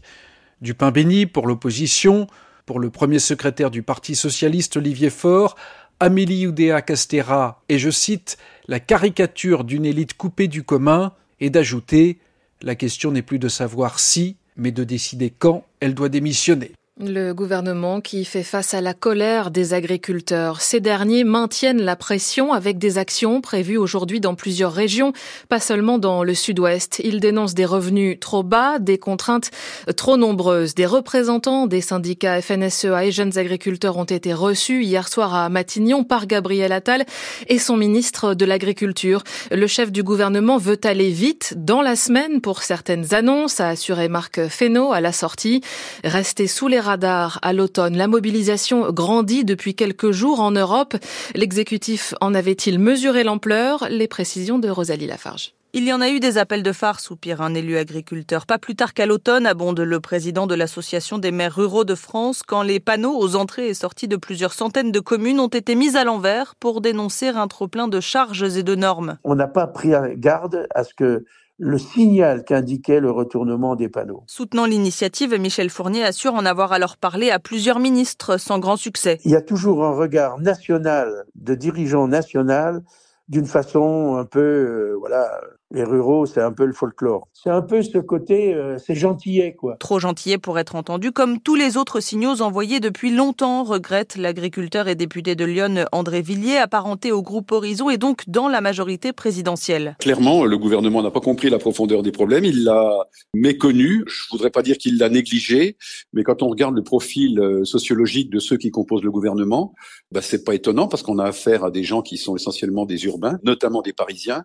à l'exception du ministre ministre de l'Agriculture, hein, qui est bien seul en tout cas dans cet environnement urbain. Mais ce n'est pas vrai de dire qu'on n'a rien vu, rien fait, insiste dans la même majorité le député Renaissance du Gers, Jean-René Cazeneuve. Moi je dis qu'on n'a pas attendu cette colère-là pour agir, que ce soit sur le revenu des agriculteurs, sur l'adaptation au changement climatique. Non, on n'a pas attendu, on accompagne le monde agricole dans cette transformation. Et incontestablement, ça ne suffit pas. Et certains élus imaginent déjà le mouvement se durcir à l'approche du Salon de l'agriculture fin février, sans réponse très forte d'ici là, anticipe un parlementaire macroniste. Il n'est même pas sûr que le gouvernement puisse y mettre les pieds. L'inflation alimentaire a augmenté de 11,9% sur l'année 2023, soit beaucoup plus fort que l'inflation générale établie à 4,9%, constat de l'Association de défense des consommateurs familles rurales qui publie chaque année un observatoire des prix des biens de consommation courante. Certains produits sains sont particulièrement touchés, plus 40% pour la carotte par exemple, plus 20% pour le riz. Une filiale du géant américain Amazon, Amazon France Logistique est condamné à une amende de 32 millions d'euros par la CNIL, annonce ce matin le gendarme français de la vie privée, en cause son système de surveillance de l'activité et des performances des salariés excessivement intrusif. 8h07 sur France Culture, la suite du journal de Margot Delpierre dans les préoccupations de l'Union européenne en ce moment, les agriculteurs, l'Ukraine et la guerre au Proche-Orient. Oui, les ministres des Affaires étrangères de l'UE ont reçu hier à Bruxelles les ministres des Affaires étrangères d'Israël et de l'autorité palestinienne ainsi que d'autres représentants de la région. Au menu de leur discussion, séparer l'urgence sécuritaire et humanitaire, mais aussi le très hypothétique processus de paix, Pierre Benazé. Le chef de la diplomatie européenne souligne que nombre de ministres ont demandé à leur homologue israélien des mesures d'urgence pour alléger les souffrances des Palestiniens à Gaza. Mais pour Joseph Borrell, il faut aussi enclencher un processus à plus long terme et rebâtir une perspective de paix. L'urgence est la priorité, mais cela ne doit pas nous empêcher de travailler pour le long terme, en commençant maintenant à préparer une conférence de paix afin de s'attaquer au conflit et à ses causes profondes et de rechercher une solution stable. Sinon, nous entrerons dans un nouveau cycle de violence, d'enterrement en enterrement, de génération en génération. C'est le travail que nous avons entamé avec un premier projet de plan de paix. Ce plan devra fournir des garanties de sécurité solides à Israël et au futur État de Palestine. Les Européens n'ont pas convaincu leur homologue israélien, même s'ils affirment qu'un processus vers une solution à deux États ne pourra se faire que lorsque le Hamas aura été écarté. Il compte sur les pays de la région pour les aider à offrir à Israël et à la Palestine des garanties de sécurité, de soutien financier et diplomatique qui pourraient les inciter à entamer les pourparlers. Israël aurait proposé au Hamas une pause de deux mois dans les combats et les raids à Gaza, d'après un site américain d'information Axios, en échange de la libération de tous les otages retenus dans l'enclave. Le ministre français des armées a rencontré hier le premier ministre israélien, Benjamin Netanyahou. Sébastien Lecornu espère que les médicaments fournis par Paris et par le Qatar seront bien délivrés aux otages. Les Américains et les Britanniques ont encore frappé le Yémen cette nuit. Des sites Houthis ont été visés. Les rebelles semblent toujours déterminés à poursuivre leurs attaques en mer Rouge en soutien aux Palestiniens de Gaza. L'Ukraine déplore des tirs de missiles ce matin sur la capitale, Kiev et Kharkiv. Dans l'Est, il y aurait plusieurs blessés. Un nouveau front semble naître en Crimée, où les attaques se multiplient contre les Russes qui occupent la péninsule depuis dix ans. Et cela grâce à des informateurs.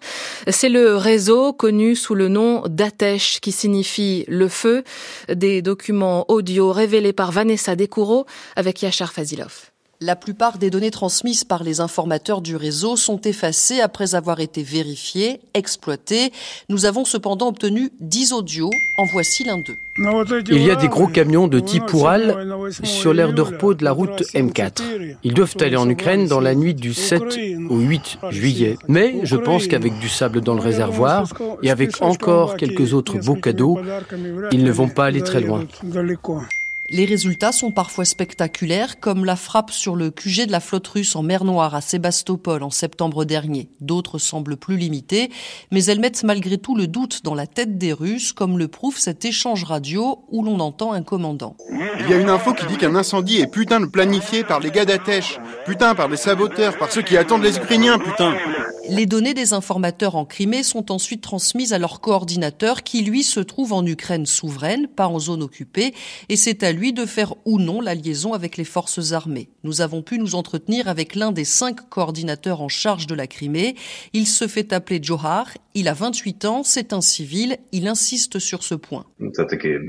Il nous envoie des informations détaillées précises, comme des horaires de travail sur les aérodromes, les décollages de leurs avions et quel type d'avion.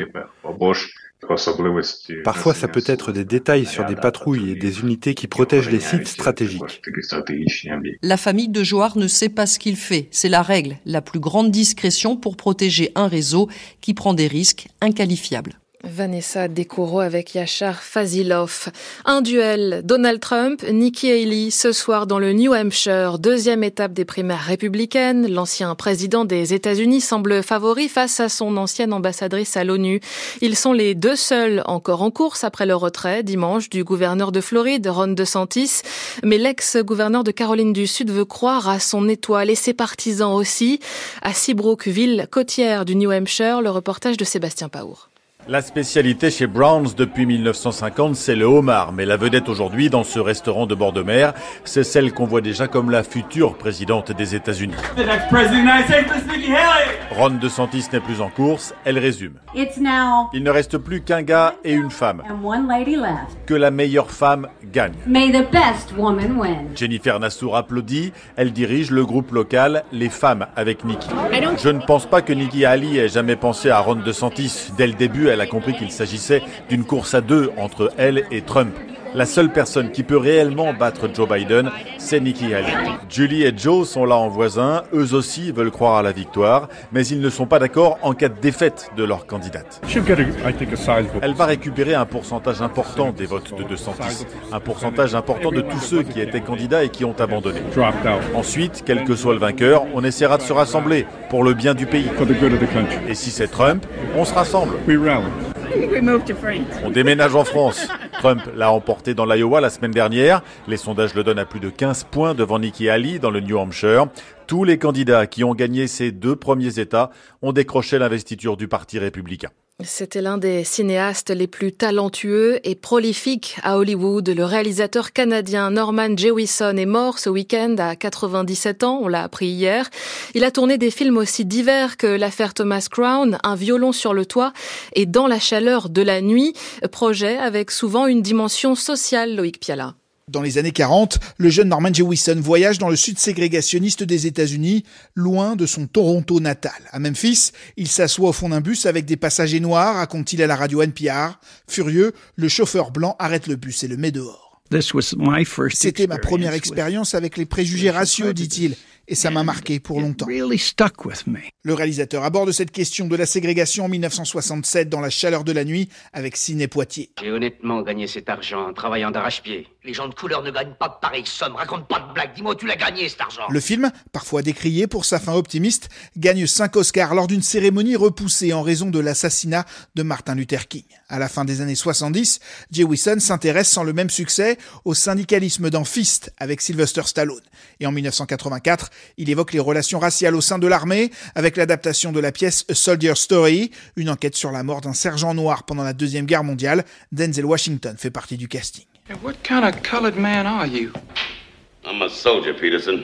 And the kind of colored man that don't like lazy, shiftless Negroes. Here comes the story of the Il envisage ensuite un film sur Malcolm X avant de renoncer et en 1999, il retrouve Denzel Washington pour Hurricane Carter, l'histoire vraie, un temps compté par Bob Dylan, d'un boxeur noir emprisonné 20 ans pour un triple meurtre qu'il n'avait pas commis.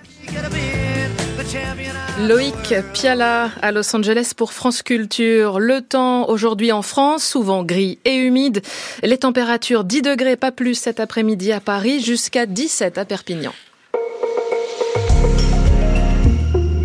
8h15, les matins continuent, Guillaume Erner. Merci Margot Delpierre, avec vers 8h50 nos camarades François Saltiel, dans un monde connecté, il nous parlera de nouveaux documents internes révélant l'incapacité de Meta à préserver les mineurs des prédateurs sexuels. Lucille Como, dans le regard culturel, nous parlera du livre de Sandra Lucbert, Défaire, voir littérature et politique. C'est aux éditions Amsterdam. Et puis on va parler de la colère des agriculteurs. Nous sommes en compagnie de Sébastien Abyss, chercheur associé à l'IRIS. Il sera rejoint par le réalisateur de documentaire Gilles Perret, qui a notamment tourné La ferme des Bertrands en salle le 31 janvier prochain. Un très beau documentaire sur euh, trois générations d'agriculteurs euh, en Haute-Savoie et c'est également le thème de votre billet politique. Bonjour Jean Lémarie. Bonjour à tous et à toutes. Avec donc ce mouvement des agriculteurs qui continue. Et cette question, Guillaume, faut-il foutre la paix aux agriculteurs? Une ministre, Aurore Berger, emploie l'expression, est-ce la solution? Vous allez nous le dire dans quelques instants. France Culture. L'esprit d'ouverture. France Culture présente l'exposition Gengis Khan Comment les Mongols ont changé le monde. Suivez les traces de l'un des plus grands conquérants de l'histoire, Gengis Khan, à travers la présentation de trésors nationaux mongols parfois jamais montrés en Occident des plaines de Mongolie aux confins du Moyen-Orient. Explorer le récit du grand empire mongol ou l'histoire d'une expansion territoriale jamais égalée. Gengis Khan, comment les Mongols ont changé le monde? Jusqu'au 5 mai au château des Ducs de Bretagne, musée d'histoire de Nantes. Un partenariat France Culture. 8h17 politique Jean Lémarie, faut-il foutre la paix aux agriculteurs? Comment les rassurer, eh, les apaiser et rapidement C'est l'obsession du gouvernement, faire rentrer les tracteurs à la ferme? Pour l'instant, le mouvement des agriculteurs reste limité mais il pourrait s'étendre, euh, toucher par exemple les pêcheurs aussi. Et puis il y a tout l'aspect politique, politique électoral direct, là, ce qu'on a sous les yeux. Je vous rappelle que dans cinq mois environ, ce sera le moment des élections européennes. Le Rassemblement national essaie de profiter de cette crise, version Jordan Bardella, tout en nuance. L'Europe de Macron veut tuer notre agriculteur, notre agriculture. Face à, ces défis, le gouvernement essaie de trouver une réponse rapide. Dans la semaine, il annoncera des mesures. Et en attendant, il répète un message. L'État va laisser les agriculteurs tranquilles. Leur foutre la paix. Ce sont les mots de la ministre Aurore Berger dimanche sur France Inter. Déjà, je pense qu'il faut leur foutre la paix. Nos agriculteurs, c'est leur premier message. C'est-à-dire que cette espèce... On leur laisse tout faire Non, c'est pas leur laisser tout faire, mais on a l'agriculture qui est la plus saine et la plus durable au monde. L'agriculture la plus saine et la plus durable au monde. Tout va bien. Cette agriculture, il suffirait donc de la défendre. Contre qui Contre l'État, la bureaucratie, l'Europe et ses normes environnementales. Finalement, contre tous ceux qui empêchent les agriculteurs de travailler.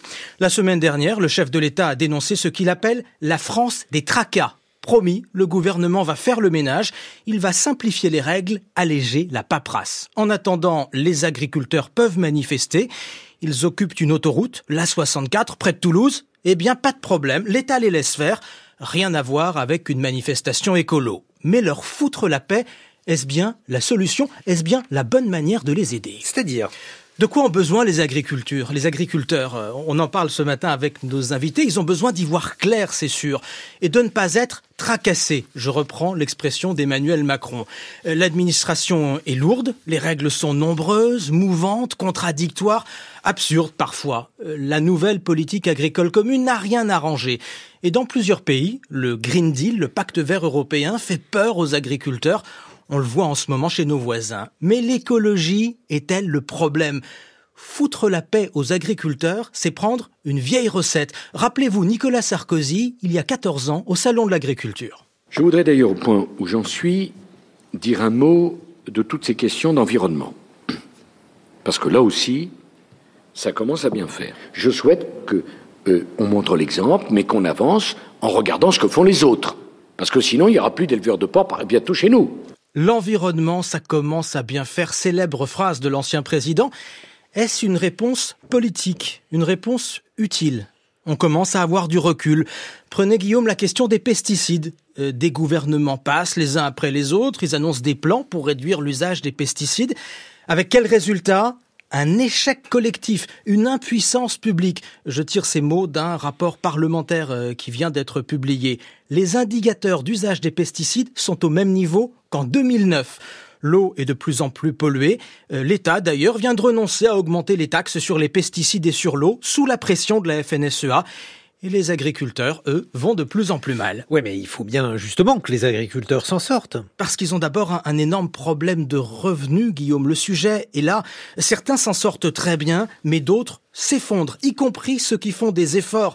Euh, ceux qui essaient de répondre à toutes les demandes de la société, et elles sont souvent contradictoires là aussi.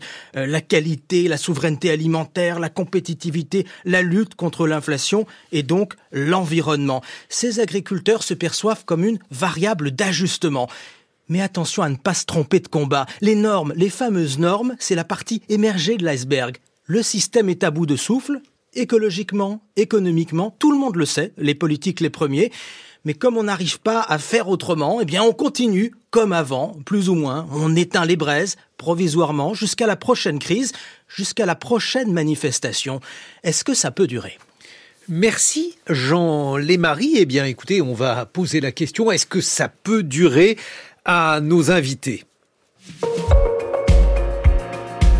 6h30, 9h, les matins de France Culture. Guillaume Erner. La colère gronde dans le secteur agricole, vous l'avez entendu que veut dire être agriculteur en 2024. Nous sommes en compagnie de Sébastien Abyss. Vous êtes chercheur associé à l'IRIS, auteur de Veut-on nourrir le monde, un livre qui paraîtra le 14 février prochain chez Armand Colin. Et puis, euh, nous accueillons euh, toujours en duplex euh, Gilles Perret. Bonjour. Bonjour.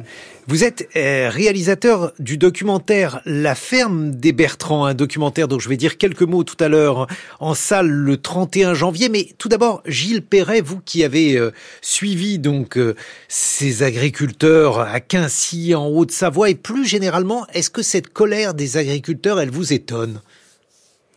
Non, ça, ça m'étonne pas. Après, moi, c'est vrai que j'ai filmé une agriculture qui, une agriculture, pardon, qui fonctionne bien, puisqu'on est dans une zone d'AOP euh, Roblochon. Après, moi, la colère des agriculteurs ne m'étonne pas du tout. On peut pas, euh, pendant des années, des années, travailler durement et longuement et avoir euh, aussi peu de reconnaissance et puis de ne pas réussir à vivre dignement euh, d'un métier comme ça. Donc, euh, donc cette colère, elle est, elle est bien normale parce que je pense qu'elle est plus de l'ordre de, de la dignité que uniquement euh, contre des normes et des choses comme ça. Donc ça, ça m'étonne pas plus que ça. Moi, c'est vrai que l'histoire que je raconte, c'est une histoire qui se passe plutôt bien, mais ça se mhm. passe bien parce qu'il y a ces AOP et ces AOP. et il faut dire pourquoi ça marche bien. C'est parce que ce sont des mesures de régulation, hein, puisque c'est un, un, système très antilibéral, puisqu'on définit une zone géographique sur laquelle le lait va pas être mis en concurrence avec euh, le lait de plaine, le lait de Pologne, d'Allemagne, etc.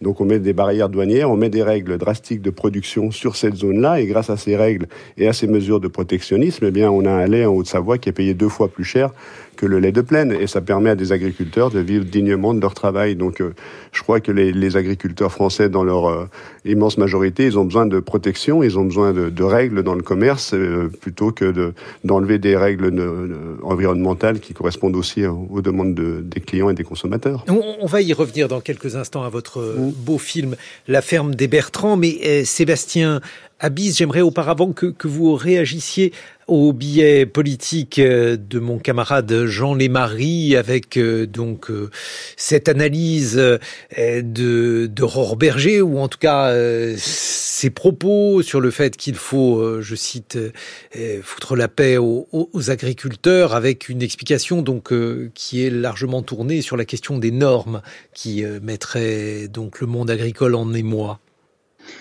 Ben, je, je l'ai dit tout à l'heure, mais encore une fois, euh, aujourd'hui, euh, je ne sais pas s'il faut foutre la paix au monde agricole. Je, je pense qu'il faut lui faire confiance, être exigeant parce que euh, ils sont porteurs de nourriture et la nourriture, c'est l'affaire de chacun au quotidien sur le temps long. C'est-à-dire, c'est un invariant quand même pour notre sécurité, notre développement, nos plaisirs et notre santé. Et donc, les exigences en fait de performance agricole à la fois pour la santé de la planète, mais aussi pour la santé du consommateur, ces exigences doivent être extrêmement fortes. Et en Europe, on a les exigences les plus élevées du monde.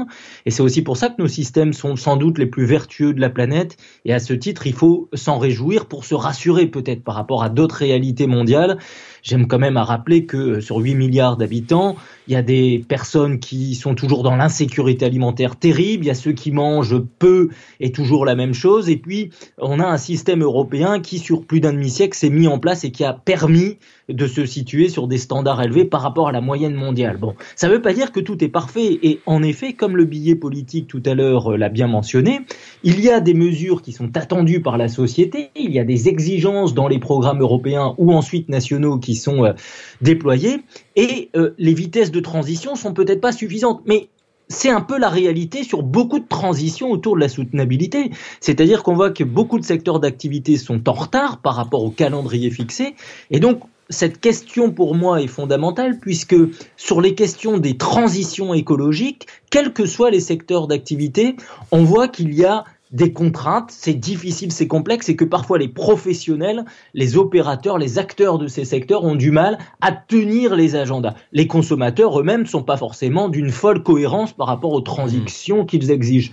La particularité du monde agricole, et euh, le cadre du, du réalisateur précédent le, le mentionne bien, c'est-à-dire que dans le monde agricole, il y a des histoires qui sont positives, il y a des histoires beaucoup plus difficiles, voire parfois très très euh, dramatique, mais il y a aussi des outils à mettre en place de manière spécifique parce que le monde agricole, c'est le temps mhm. long. Et en fait, ça ne peut pas être l'aléa de la décision mhm. politique ou l'humeur de la société. Ça, c'est fondamental.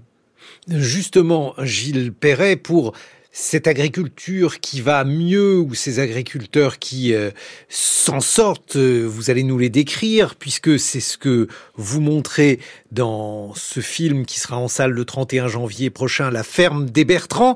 Et la particularité euh, de, de cette ferme, c'est qu'elle a été filmée à trois époques différentes, en 72, en 97 par vos soins, et donc 25 ans après dans le film euh, qui euh, va être diffusé en salle. C'est une famille d'agriculteurs ou plusieurs générations de cette même famille qui sont donc dans une exploitation laitière d'une centaine de bêtes et euh, qui, euh, à chaque génération, se sont considérablement modernisés. Oui, c'est ça. En fait, euh, la première fois, ils ont été filmés en 1972 par euh, Marcel Tria, déjà parce qu'ils étaient novateurs, euh, euh, puisqu'il faut dire que moi, je suis, je suis né, j'ai grandi et j'habite toujours dans ce petit euh, hameau de, de, de, Quincy, dans la vallée du Gifre. Et donc, je me rappelle, la télé était venue à cette époque-là. Ils étaient venus parce que justement, ils avaient décidé déjà, les trois frères célibataires, de construire une, une étable moderne en stabulation libre. C'était la première fois que ça se faisait, puisque habituellement, traditionnellement, les vaches. Il faut expliquer ce que c'est la, la, la stabulation libre c'est une manière de, rendre les vaches plus libres. C'est ça, elles ont la liberté de circuler à l'intérieur de, de l'étable et habituellement elles étaient euh, attachées à l'intérieur de l'étable dans la ferme, dans le corps de ferme et là ils faisaient une ferme plutôt moderne. Moi je les ai refilmés en 1997 au moment où ces trois frères agriculteurs auprès de qui j'ai grandi passaient la main à un neveu et sa femme euh, Hélène et puis euh, ben, on a choisi avec ma compagne Marion Richoud de les refilmer mmh. en 2022 pour faire un, un petit peu un bilan et du coup on a une ferme qui est filmée sur 50 ans donc ça raconte à la fois l'histoire de la, de la famille, de cette ferme-là, mais je crois qu'au travers de ça, ça raconte aussi euh, l'évolution de l'agriculture sur ces territoires de montagne et des mentalités en général. Oui, c'est un film qui est très émouvant. Il y a énormément d'émotions. Euh, c'est également un, un film euh, qui est très beau. Je dois dire que vous avez de la chance d'habiter mmh. là-bas, Gilles Perret, parce que c'est une très belle région, donc c'est à une trentaine de kilomètres de, de les bains c'est juste à côté de, de Bogève, euh, en Haute-Savoie. On, aperçoit au loin eh, les, stations de ski, il y a le Roc d'Enfer eh, au fond donc euh, de, de, vos images. Euh, et on se dit, mais alors c'est peut-être une remarque naïve de citadin, on se dit que c'est quand même une chance de vivre dans ce paysage-là, j'ai tort? non, non, vous avez raison. Moi, je suis très heureux de vivre là-bas. C'est une chance. Après, euh, c'est une chance. Ça veut dire aussi qu'on est dans un pays où le territoire est aussi difficile à travailler. Et donc, on a, une envie de. Enfin, il y a une valeur travail qui est très euh, euh, accrochée au, corps et aux, agriculteurs pour entretenir ces paysages du mieux possible. Alors, on a la chance justement de bénéficier de cet AOP Reblochon qui fait que le cahier des charges oblige les agriculteurs à, travailler, produire, consommer sur la zone. Euh, enfin, ça oblige les éleveurs de laitiers à sortir les vaches au moins 150 jours par an, et ce qui fait que bah, ça contribue à sculpter le paysage. Et comme on a une agriculture qui, fonctionne bien, eh bien, les, agriculteurs ont tout intérêt à entretenir les territoires pour pouvoir travailler correctement sur cette zone. Donc, on a des fermes qui, qui ont pris de la valeur et, et ça contribue à l'entretien du territoire sur un territoire qui est difficile aussi, puisqu'il y a une pression euh, immobilière et une pression foncière importante, puisqu'on a la Suisse à côté vous venez de le dire, les stations de sport d'hiver au-dessus, du travail dans la vallée de, l'Arbre autour de la mécanique de précision, et pas mal de gens qui veulent venir s'installer dans cette belle région. Donc il faut euh, aussi là préserver euh, l'outil de travail des agriculteurs et s'occuper du foncier pour que le territoire soit pas trop mité. Il y a quand même une question de fond, c'est à un moment donné, il va falloir choisir si on veut nourrir les gens ou faire de l'immobilier. Mais ça, c'est une question plus politique. Alors là, pour le coup, euh, Sébastien Abyss, euh, en la matière, il y a quand même des règles assez contraignantes. Euh, les zones agricoles sont bien protégées, de mieux en mieux protégées à cet égard. Oui, depuis quelques années, il y a eu d'énormes progrès après un demi-siècle où on a euh, dans ce pays, comme euh, partout euh, finalement la plupart du temps dans la planète, on a fait de l'étalement urbain et du développement d'infrastructures au détriment de terres agricoles. Depuis quelques années, on a un rétablissement des dynamiques et c'est vrai qu'aujourd'hui, l'un des sujets, c'est finalement comment combiner ce zéro artificialisation nette avec en même temps du maintien pour les communes et les villes de projets de développement ou de modernisation euh, du parc immobilier versus euh, des terres agricoles à sanctuariser. Euh, la, base d'une activité agricole, ce sont des ressources naturelles et, une géographie, et ça commence par du foncier, des terres arables. Évidemment, si ces terres arabes sont grignotées pour faire autre chose que de l'agriculture, ça fragilise de toute façon la souveraineté alimentaire d'un pays. Et, alors Gilles Perret, donc on le voit, c'est une agriculture, ça n'est pas une agriculture de, de, montagne, je veux me fâcher avec personne, c'est une agriculture, euh, disons, de, de basse montagne, c'est cela? C'est une agriculture de moyenne montagne. On est moyenne, à 800 mètres, voilà. On, on, va négocier. C'est dans la vallée verte non, c'est dans la vallée du Gifre. C'est euh, sur la commune de Mieuxy. C'est la vallée qui, mais c'est tout, tout à côté de la vallée verte. C'est la vallée qui va à Samoin, Léger, mais vous avez cité aussi Bogève. Enfin, c'est cette, euh, c'est cette zone-là du nord de la Haute-Savoie, on va dire. Donc c'est une, une, agriculture, oui. une agriculture technique. On voit d'ailleurs euh, comment on, on, utilise le tracteur. Je sais que c'est très dangereux de d'utiliser des tracteurs dès lors qu'il y a des zones de, de montagne. Ça suppose donc une maîtrise mmh. des engins. Euh, mais c'est une agriculture, et ça c'est très étonnant euh, dans ces images, donc euh, il faut le rappeler, on a trois générations, ça a été filmé à, trois reprises, on voit des gens qui sont extrêmement modernistes et qui d'emblée s'engagent dans ce mouvement-là.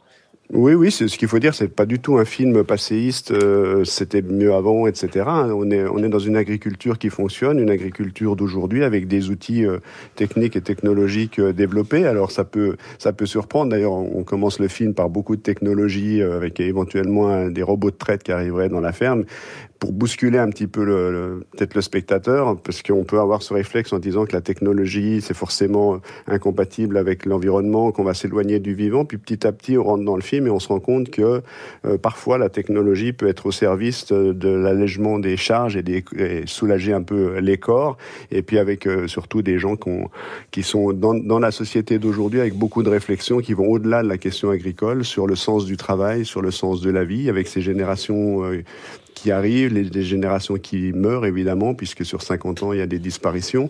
Mais on veut vraiment euh, inclure ce film dans la réalité euh, économique d'aujourd'hui, euh, avec les, les façons, mais aussi euh, ce qui va bien, puisqu'aujourd'hui on a une génération d'agriculteurs qui est, qui est contente de ce qu'ils font, ils en vivent correctement, ils sont fiers de leur métier. Et ça aussi c'est important, la fierté et la dignité quand on travaille. C'est, on voit que dans l'ensemble de notre société aujourd'hui, c'est aussi une question qui, traverse pas mal de gens, puisqu'on n'est pas forcément fier de ce qu'on fait, ou on ne sait pas toujours pour qui on travaille, à quoi on sert. Là, on a des gens qui savent bien euh, d'où ils viennent, ce qu'ils veulent faire et ce qu'ils produisent. Et c'est ce qu'on raconte un petit peu dans, dans ce film. Mais ce qu'il faut dire, c'est qu'on s'inscrit dans le temps long, mais qu'il y a une génération avant qui a beaucoup travaillé, beaucoup souffert, difficilement, difficilement, et que c'est les générations d'aujourd'hui qui commencent à retirer les fruits de tout ce travail. Donc là, on est vraiment sur le temps long, c'est parce qu'on a beaucoup, beaucoup, beaucoup travaillé avant qu'aujourd'hui ça devient vivable et donc on est, on est voilà sur une économie euh, sur le temps long qui est peut-être plus en adéquation avec le rythme de la nature. Et donc là, pour le coup, on est un peu loin de la Startup Nation, pour le coup. Oui, mais alors on est loin aussi euh, de la plupart des, salariés français parce que donc vous, évoquez euh, des conditions de vie qui seraient peut-être plus confortables. C'est par exemple une semaine de congé par an. Et une semaine de congé par an, cela c'est pas beaucoup. Peu, voilà, c'est très peu bah, quand même. disons que c'est pas beaucoup. Euh, excusez-moi, je vous. Euh, c'est pas beaucoup au regard de l'ensemble de, de, la société. Après, euh, les, les, les, couples qui expliquent ça, les deux couples qui sont sur la ferme, euh, ils, sont, ils se plaignent pas de ça. Donc ils espèrent bien que ça ira un petit peu mieux. Mais en même temps, euh, le Elodie qui dit ça dans le film, par exemple, cette année, ils sont même pas partis en vacances, mais parce qu'on est plutôt bien là où on est. Et aussi, il y a un moment donné, il y a un des agriculteurs qui avant travaillait dans, en charpente métallique en tant que salarié salarié et qui dit bon ben c'est sûr qu'on a moins de temps, mais c'était presque plus difficile avant quand j'étais salarié qu'aujourd'hui parce qu'effectivement il y a des, des, une amplitude horaire qui est énorme, surtout quand on fait du lait, puisque les vaches ne s'arrêtent ni le week-end ni pendant les mmh. vacances. Mais euh, mais à côté de ça, ils sont plutôt maîtres des horloges, maîtres du temps dans leur organisation. Et s'il faut prendre un petit peu de temps parfois, eh bien on peut le prendre. Donc c'est il y a, y a un rapport aux vacances et un rapport au temps qui est un, petit peu différent que lorsqu'on a 8 heures à fournir avec euh, des cadences et des rythmes euh, là où toutes les pauses sont comptées. Donc c'est c'est vrai que quand on dit une semaine de vacances, on dit c'est pas beaucoup, mais faut voir aussi euh, dans, quel euh, rythme on vit le reste de l'année. Sébastien Abyss, justement l'idée qu'il y a un décalage important entre la condition des agriculteurs et la condition des salariés. Est-ce que cela fait partie des revendications des agriculteurs? Est-ce que dans la pénibilité perçue de ce métier, il y a euh, une volonté donc de trouver plus de temps libre, de loisirs euh, Absolument, oui, oui, et, je l'avais mentionné tout à l'heure, et, j'ai écouté avec beaucoup d'attention ce qui vient d'être dit. Je crois qu'en fait, que ce soit l'innovation, euh, les technologies euh, sont très présentes dans le secteur agricole et permettent justement de mener des transitions, de réduire la pénibilité. Et en fait, il faut que ces innovations et ces technologies, comme dans tous les secteurs, ben, en fait, favorisent les dynamiques humaines. Il faut que les technologies soient des outils d'aide à faire mieux, à produire plus précisément et à optimiser la santé des travailleurs et, et la performance des secteurs. ce qui vient d'être dit est par ailleurs important, c'est qu'en fait, on a aussi en France en Europe, des systèmes agricoles qui fonctionnent, des agriculteurs épanouis, des agriculteurs entrepreneurs qui sont à la fois heureux de faire ce métier, passionnés, compétents, multi multi-compétents parce qu'il faut savoir faire plein de choses à la fois et euh, qui vivent de leur métier qui et, qui et c'est légitime quand on est aujourd'hui fournisseur de nourriture vitale et en même temps contributeur au développement durable. on peut en parler beaucoup, mais il y a ceux qui agissent et il y a ceux qui en, en parlent parfois depuis les villes ou, euh, ou parfois sur les antennes comme je suis en train de faire. Moi, j'ai un grand respect pour les agriculteurs parce qu'en fait, ils font une, une, mission qui est quand même extrêmement complexe et noble. On doit avoir de la reconnaissance sur ce métier, de la tolérance sur les difficultés qu'ils rencontrent, des exigences, comme je l'ai dit tout à l'heure, parce qu'en fait, on a besoin que ce système agricole soit, soit bon sur la santé, la durabilité et la sécurité, et en même temps, comme, euh, comme l'a dit le prédécesseur, bah, il faut raconter aussi des histoires positives, parce qu'en fait, à force de dire qu'on on a un monde agricole en crise, on, tue des vocations, on tue de l'enthousiasme. Et moi, je crois beaucoup au fait qu'il faut, il, faille regarder à la fois les difficultés, les tensions, les, les frustrations du moment qui sont exprimées, mais aussi que le grand public puisse prendre conscience que l'agriculture post 2020 en France, c'est pas l'agriculture du siècle dernier, c'est pas qu'une agriculture de petite exploitation ou de très grosse exploitation. C'est en fait une mosaïque de plein de choses avec des agriculteurs parfois qui vont de l'avant et qui essayent de répondre à des attentes euh, multiples de la société et des injonctions politiques, et qu'ils le font avec beaucoup de courage, et ça je pense qu'il faut aussi parfois le rappeler. Bon, il y a quand même euh, des regrets. Évidemment, euh, Gilles Perret, donc euh, parmi ces agriculteurs que vous avez filmé, une forme de, de pénibilité, l'idée que finalement cette ferme qui est aujourd'hui exploitée par des couples d'agriculteurs qui ont 35 ans, euh, eh bien, cette vie-là n'est pas forcément une vie euh, aussi douce qu'on aurait pu l'imaginer avec la modernité et la modernisation. Oui, c'est sûr, bah, ça peut toujours être mieux. Hein. C'est quand même le, but du jeu, c'est quand même d'essayer d'améliorer la, condition humaine au fil des siècles. Je ne sais pas si on y parvient euh, tout le temps, mais en tout cas, euh, en tout cas, eux vivent plutôt bien de leur situation, puisque voilà, il y a, aussi l'impression de faire bien son travail. C'est aussi une, une, notion qui est importante et que et c'est pas forcément le cas chez tous les agriculteurs en France, parce qu'effectivement, il faut être compétitif, il faut se battre, et donc du coup, il faut utiliser les mêmes produits qui sont nocifs, parce que sinon, on n'est pas compétitif. Est-ce qu'on est vraiment satisfait de ce qu'on fait quand on fait ça J'en sais rien. Mais là, on a quand même une génération qui est, fière de ce qu'elle fait et qui travaille bien sur la, ferme des Bertrands. Mais ça, il faut reconnaître que ça n'a pas toujours été le cas. La génération précédente que j'ai filmée en 1997 et qui était aussi filmée en 1972, c'est ce qu'il raconte dans le film, elle a beaucoup souffert. C'était énormément de travail et beaucoup de sacrifices sur le plan humain, puisque euh, les trois frères sont restés célibataires, ils n'ont pas eu d'enfants et que le bilan est plutôt, le bilan humain est plutôt sombre, avec une phrase euh, terrible que dit André dans le film, il dit c'est un succès sur le plan économique, mais c'est un échec sur le plan humain.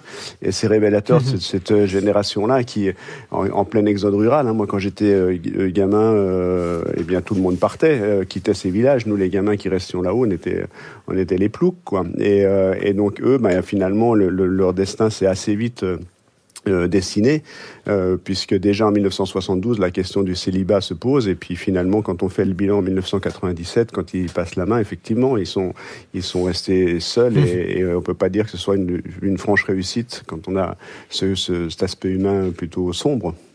Sébastien Abyss, un mot de conclusion bah, moi, je crois que euh, c'est ce que j'essaye de raconter dans, dans, mon essai qui sort euh, Veut-on nourrir le monde? J'insiste sur le côté franchir l'Everest alimentaire. On a en fait quelque chose de gigantesque à l'échelle planétaire parce qu'on a un siècle où on n'aura jamais eu autant d'habitants et autant d'exigences euh, de soutenabilité et donc d'oxygène à maintenir, voire même à retrouver. Tout ça est un défi colossal. Je crois qu'il faut qu'on comprenne bien en tant que consommateur, notamment quand on est en Europe et en France, que bah, finalement le bon prix de l'alimentation, c'est quand le prix euh, sera à la fois favorable à la santé de la planète, à la santé de soi-même pour des questions nutritionnelles et euh, de bien-être et d'espérance de vie, et en même temps euh, un, prix qui soit favorable aux revenus et à la vie. euh, de l'agriculteur. Pas juste pour qu'il vive dignement, pour qu'il puisse vivre tout simplement et vivre très correctement d'un métier difficile. Donc je pense que vraiment il faut aussi qu'on ait une éducation alimentaire qui soit repensée, renouvelée, parce que le bon prix en fait c'est pas le bas prix, le bon prix c'est celui qui est triplement performant pour la planète, pour soi-même et pour le producteur. Bon, alors un, mot de conclusion sur les Bertrands. Alors eux, ils cumulent un certain nombre de choses. Vous avez dit agriculture de montagne, ils sont mécanisés, ils ont 60 hectares. Bref, euh, ils ont beaucoup d'atouts dans leur poche. Oui, oui, pour l'instant, ils ont beaucoup d'atouts. Après, euh, ça, ça, ça, ne présage en rien de l'avenir. Mais si, si la zone d'appellation d'origine protégée se maintient, euh, eh bien, il faut tout faire pour que, que se battre pour maintenir le haut niveau d'exigence de mhm. production et pas descendre tout ça pour regarder un haut niveau de rémunération chez les agriculteurs. Mais ça, ça se fait par par les règles, par la norme et mhm. essayer de protéger ces, ces territoires agricoles. Nous, mhm. voilà, c'est ce qu'on essaye de raconter dans le film, même si c'est un film à hauteur d'homme et où on rit, où on pleure. Mais enfin, voilà, c'est c'est du cinéma. Et puis, par contre, on, on, espère bien que ce film va servir de support à débat euh, un peu partout en France, parce qu'on se rend compte au fil des soirées que les gens sont encore très très attachés au monde agricole, même si on a une, une société qui est très urbaine. Bien sûr, on a énormément de témoignages bouleversants le soir de gens qui ont des, des origines dans le monde agricole. C'est un très beau film et il sera en salle le 31 euh, janvier. La ferme des Bertrands. Et voici mes camarades Lucille Como, François Saltiel. Bonjour à tous les deux. Bonjour Guillaume. Bonjour. Lucille, de quoi allez-vous nous parler? Je vais vous parler de l'affaire Sylvain Tesson, Printemps des poètes, mais surtout d'un livre très stimulant sur la littérature et la politique. François Saltiel. Et du groupe Meta qui est une nouvelle fois dans la tourmente. Dans quelques minutes, juste après le point sur l'actualité. France Culture. L'esprit d'ouverture.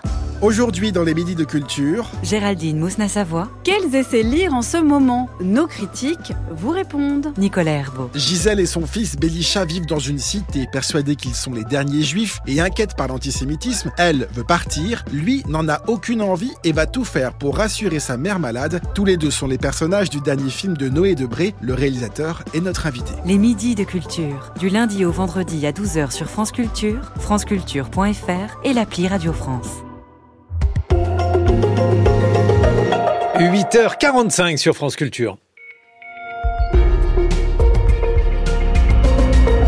Et voici le 845 d'Anne-Laure Chouin. Bonjour Anne-Laure. Bonjour Guillaume, bonjour à toutes et à tous. Retour sur l'une des revendications des agriculteurs français dans ce journal, le respect des lois Egalim. Et puis le dossier de ce 845 sera consacré à l'extension dans l'Oise d'une usine néerlandaise dont les activités sont tellement polluantes qu'elles ont fait l'objet d'un avertissement des Pays-Bas à la France.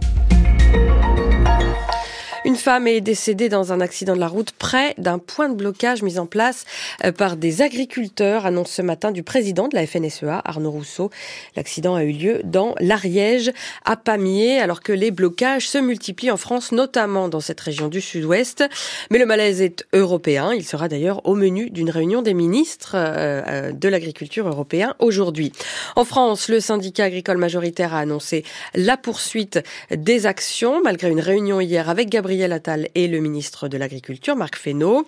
Pesticides, eau, contraintes administratives, les sujets euh, sont variés et s'agrègent, mais les agriculteurs euh, alertent aussi sur l'évolution de leur rémunération, certains reprochant aux industriels de ne pas tenir euh, suffisamment compte de la hausse de leurs coûts de production dans le cadre des négociations commerciales. Et ce qui est en jeu, Catherine Pétillon, c'est l'application des lois EGalim votées en 2018 et 2021. La question des revenus des agriculteurs fait partie du mécontentement qui se fait entendre, même s'il faut d'emblée dire deux choses. Ils ont connu une hausse de près de 15% en 2021 et 2022 et il est difficile de généraliser. Les disparités de revenus sont très grandes selon les tailles d'exploitation et les filières. Mais ce qui rassemble tous les agriculteurs, c'est la volonté de voir leur travail reconnu et rémunéré. Rétablir l'équilibre et le partage de la valeur sur l'ensemble de la filière agroalimentaire, c'était d'ailleurs l'objectif des lois dites EGalim. Or, depuis quelques semaines, et alors que se négocient les prix entre industriels et distributeurs, des inquiétudes se font entendre.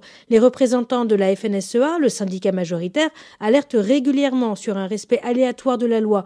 La semaine dernière, se sont achevées les négociations pour les plus petites entreprises et la DEPAL, qui représente les PME de l'agroalimentaire, s'est dit inquiète pour l'avenir des lois Egalim.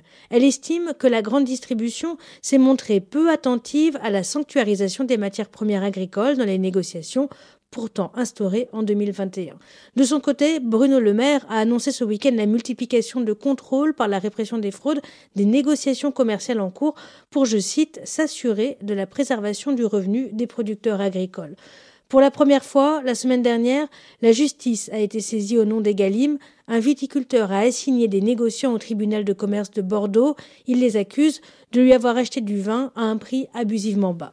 32 millions d'euros, c'est l'amende que devra payer euh, Amazon France Logistique, la filiale du géant de la distribution, à la CNIL, la Commission nationale de l'informatique et des libertés. Cette dernière a jugé que le système de surveillance de l'activité et des performances des salariés de la filiale française d'Amazon était excessivement intrusif. Amazon recueille des données via des scanners qu'utilisent les employés des entrepôts.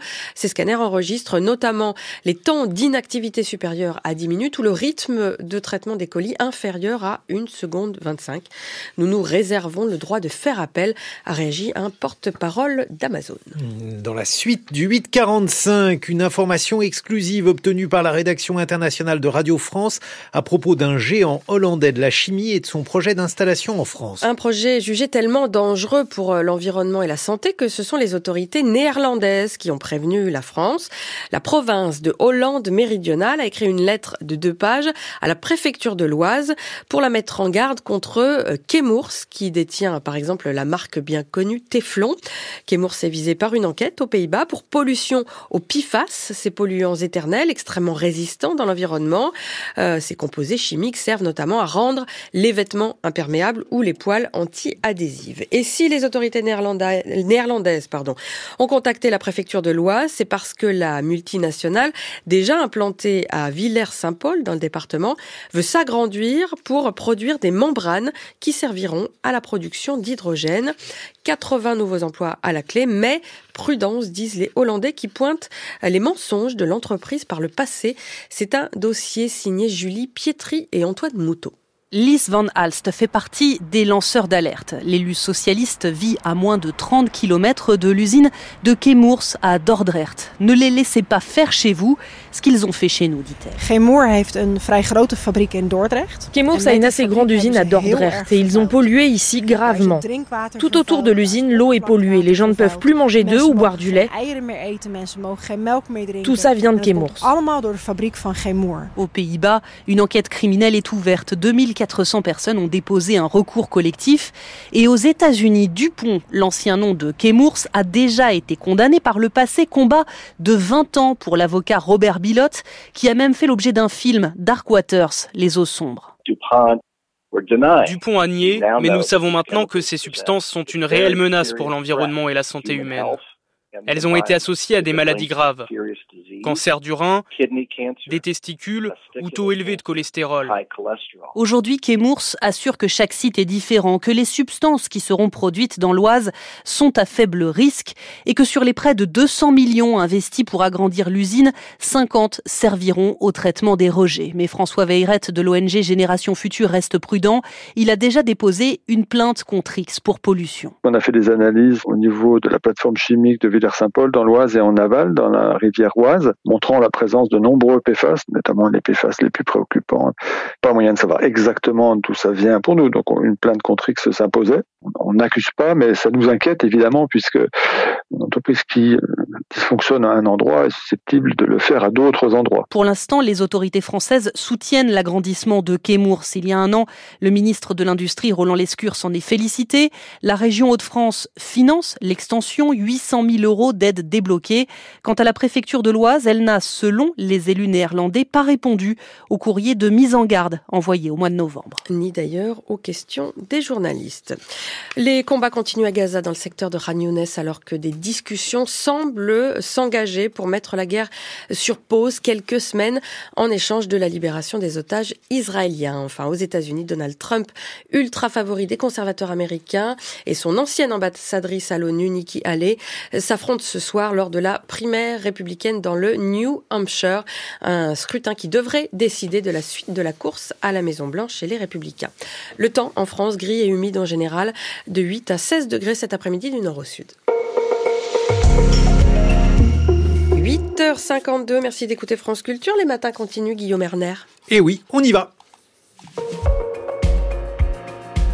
6h30, 9h, les matins de France Culture. Guillaume Erner. François Saltiel, dans votre monde connecté ce matin, vous revenez sur des documents internes qui révèlent les failles de Meta, incapable de préserver les jeunes utilisateurs des prédateurs sexuels. Oui, le groupe euh, Meta, qui détient entre autres Facebook et Instagram, est une nouvelle fois dans la tourmente suite à la diffusion de documents compromettants. Alors pour bien comprendre cette affaire, retour en décembre dernier, au moment où le Nouveau-Mexique et son gouverneur démocrate Raúl Torres attaquent Meta en justice, coupable selon lui de ne pas protéger les mineurs des violences sexuelles, abus et autres sollicitations en ligne à caractère sexuel. Pour étayer cette action, le bureau du procureur a mené pendant plusieurs mois une enquête secrète en créant des comptes leurs d'enfants de moins de 14 ans. Ils ont prouvé la forte exposition d'images pornographiques vers des mineurs qui n'avaient rien demandé, la possibilité d'échanger impunément un fort volume de contenu pédopornographique, et ils sont même parvenus à créer le profil d'une mère fictive qui a pu proposer sa fille de 13 ans à la vente en créant une simple page et le tout sans être banni par les services de modération. Alors Meta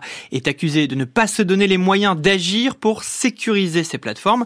Des documents internes datant de 2020 et 2021 viennent d'être rendus publics et renforcent cette thèse des échanges entre employés prouvent que le groupe avait conscience des lacunes et qu'il n'agissait pas pour privilégier la croissance à la sécurité. Une présentation interne de 2021 montrait bien qu'environ 100 000 mineurs étaient victimes chaque jour de harcèlement sexuel sur les messageries de Meta, donc euh, que ce soit Facebook et Instagram. Des échanges entre employés d'Instagram révèlent leur colère et inquiétude sur des fonctionnalités qui permettent à des adultes d'écrire à des mineurs par messagerie privée. Et un autre document rend compte d'un échange symptomatique. En 2020, c'est un cadre d'Apple, père d'un enfant de 12 ans victime de sollicitations sexuelles, qui s'est plaint auprès de Facebook. Ici, le réseau social s'est empressé de régler le problème, car il n'est jamais bon de se fâcher avec un cadre puissant de la tech, preuve qu'il pouvait agir rapidement lorsque leurs intérêts étaient en jeu.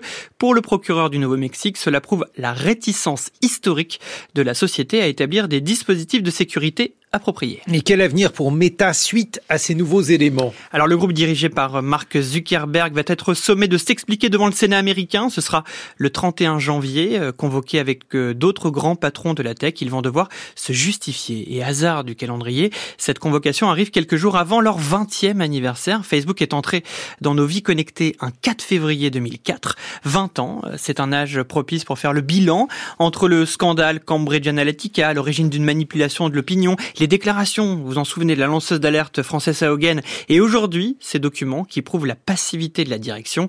Les bougies risquent d'être incandescentes pour Mark Zuckerberg, qui pourra toujours, au moment de les souffler, faire le vœu de s'en sortir. Après tout, ça fait 20 ans que ça marche. Merci François Saltiel. Lucille Como, ce matin, euh, vous voulez évoquer la polémique qui entoure la nomination de Sylvain Tesson comme parrain du prochain Printemps des Poètes. Oui, je pars hein, de cette polémique, c'est ça le terme, c'est-à-dire que je saute dessus pour m'en extraire et parler d'un livre paru récemment intitulé Défaire voir, sous-titre Littérature et politique, signé Sandra Lucbert. Alors, ce petit trampoline Tesson, quel est-il? Il, s'agit d'une tribune publiée par le journal Libération hier, qui réunit des centaines de noms, auteurs, poètes, gens de la culture, citons Marielle Massé, Chloé Delhomme ou encore Jean d'Amérique. Il s'insurge contre la nomination de Sylvain Tesson à la tête du Printemps des Poètes, qu'il considère comme une icône réactionnaire, compatible avec le tournant, je cite, proche de l'extrême droite du gouvernement actuel, mais pas avec la poésie, poésie qui, elle, serait dans la masse, le quotidien, l'infâme, la tendresse, la rue, l'épuisement, le quartier, une langue debout Fin de citation. Il n'en a pas fallu davantage que cette petite affaire Tesson, auteur prolifique, hein, écrivain voyageur, dont les livres sont de grands succès, citons dernièrement La Panthère des Neiges, pour que se mobilisent tous les adeptes de la dispute en milieu culturel, conservateurs du patrimoine contre wokistes cancelant la culture, les méchants de droite contre les idiots de gauche, pour le dire vite. Là-dedans, pas beaucoup de poésie ni de printemps. Lisant ce texte de Libération, j'ai pensé à ce livre qui vient de paraître aux éditions Amsterdam, voir de Sandra Lucbert. Elle y fonde une théorie littéraire tout à fait particulière, compliquée mais tout à fait excitante, en juxtaposant trois textes, un premier théorique, un second de fiction, un troisième qui fait un peu la synthèse des deux, le tout pour expliquer, en styliste, que la littérature, si elle veut être véritablement politique, critique, on pourrait dire aussi en plaidant pour notre chapelle, doit inventer des figures nouvelles, créées dans la langue des dispositions inouïes qui forcent et détruisent les automatismes et les formes langagières de la domination. En gros, la langue littéraire a tendance à reproduire des phrases, des mots tout faits, ceux de l'idéologie qui nous domine, et quoi qu'elle décrive, même avec les meilleures intentions du monde, comme on dit, elle échoue à créer une forme qui bouscule les idées et les affects. À l'inverse, une littérature véritablement armée pourfendrait les réflexes dans la langue sans se contenter d'arrangements cosmétiques. Elle cite par exemple 14 juillet, le livre d'Éric Vuillard, qui entreprend, selon elle, la prise de la Bastille en modifiant profondément, en poésie, pourrait-on dire, le point de vue, les personnages, la narration, etc. Elle cite également Rimbaud et son texte fameux sur le poète voyant. Oui, une lettre très commentée hein, par ailleurs, qui explique que la poésie ne peut se faire que par le dérèglement de tous les sens et qu'il faut, je cite, des formes nouvelles, nouvelles au sens fort, au sens révolutionnaire. Rimbaud, auquel soit dit en passant, Sylvain Tesson avait consacré une série de podcasts devenus un livre ultra vendu, comme quoi la poésie, ça rapporte parfois. Donc, je reviens à mon histoire de littérature politique. Ce que Sandra Lucbert prend comme contre-exemple d'une littérature véritablement politique, c'est ce qu'elle appelle la littérature tirée politique. Hein. Vous voyez la différence. Ces livres et textes mous qui se contentent de disposer vaguement, autrement, les idées et les choses de la culture majoritaire, qui créent sans doute de petits sursauts, mais qui permettent à tout le monde, auteurs et lecteurs, de bien dormir la nuit une fois refermé. Petits émois, petite révolte de salon, la tribune de libération contre Sylvain Tesson pourrait précisément en être un exemple parfait. Avec ses jolies formules, elle est bien inoffensive, elle ne défait rien et ne fait pas voir grand-chose. Le barouf qu'elle soulève tient certainement moins à ce qu'elle raconte qu'à l'intensité par ailleurs de la guerre culturelle qui se mène. En attendant, on se bat pour de bien faibles bastions. Merci beaucoup Lucille Como.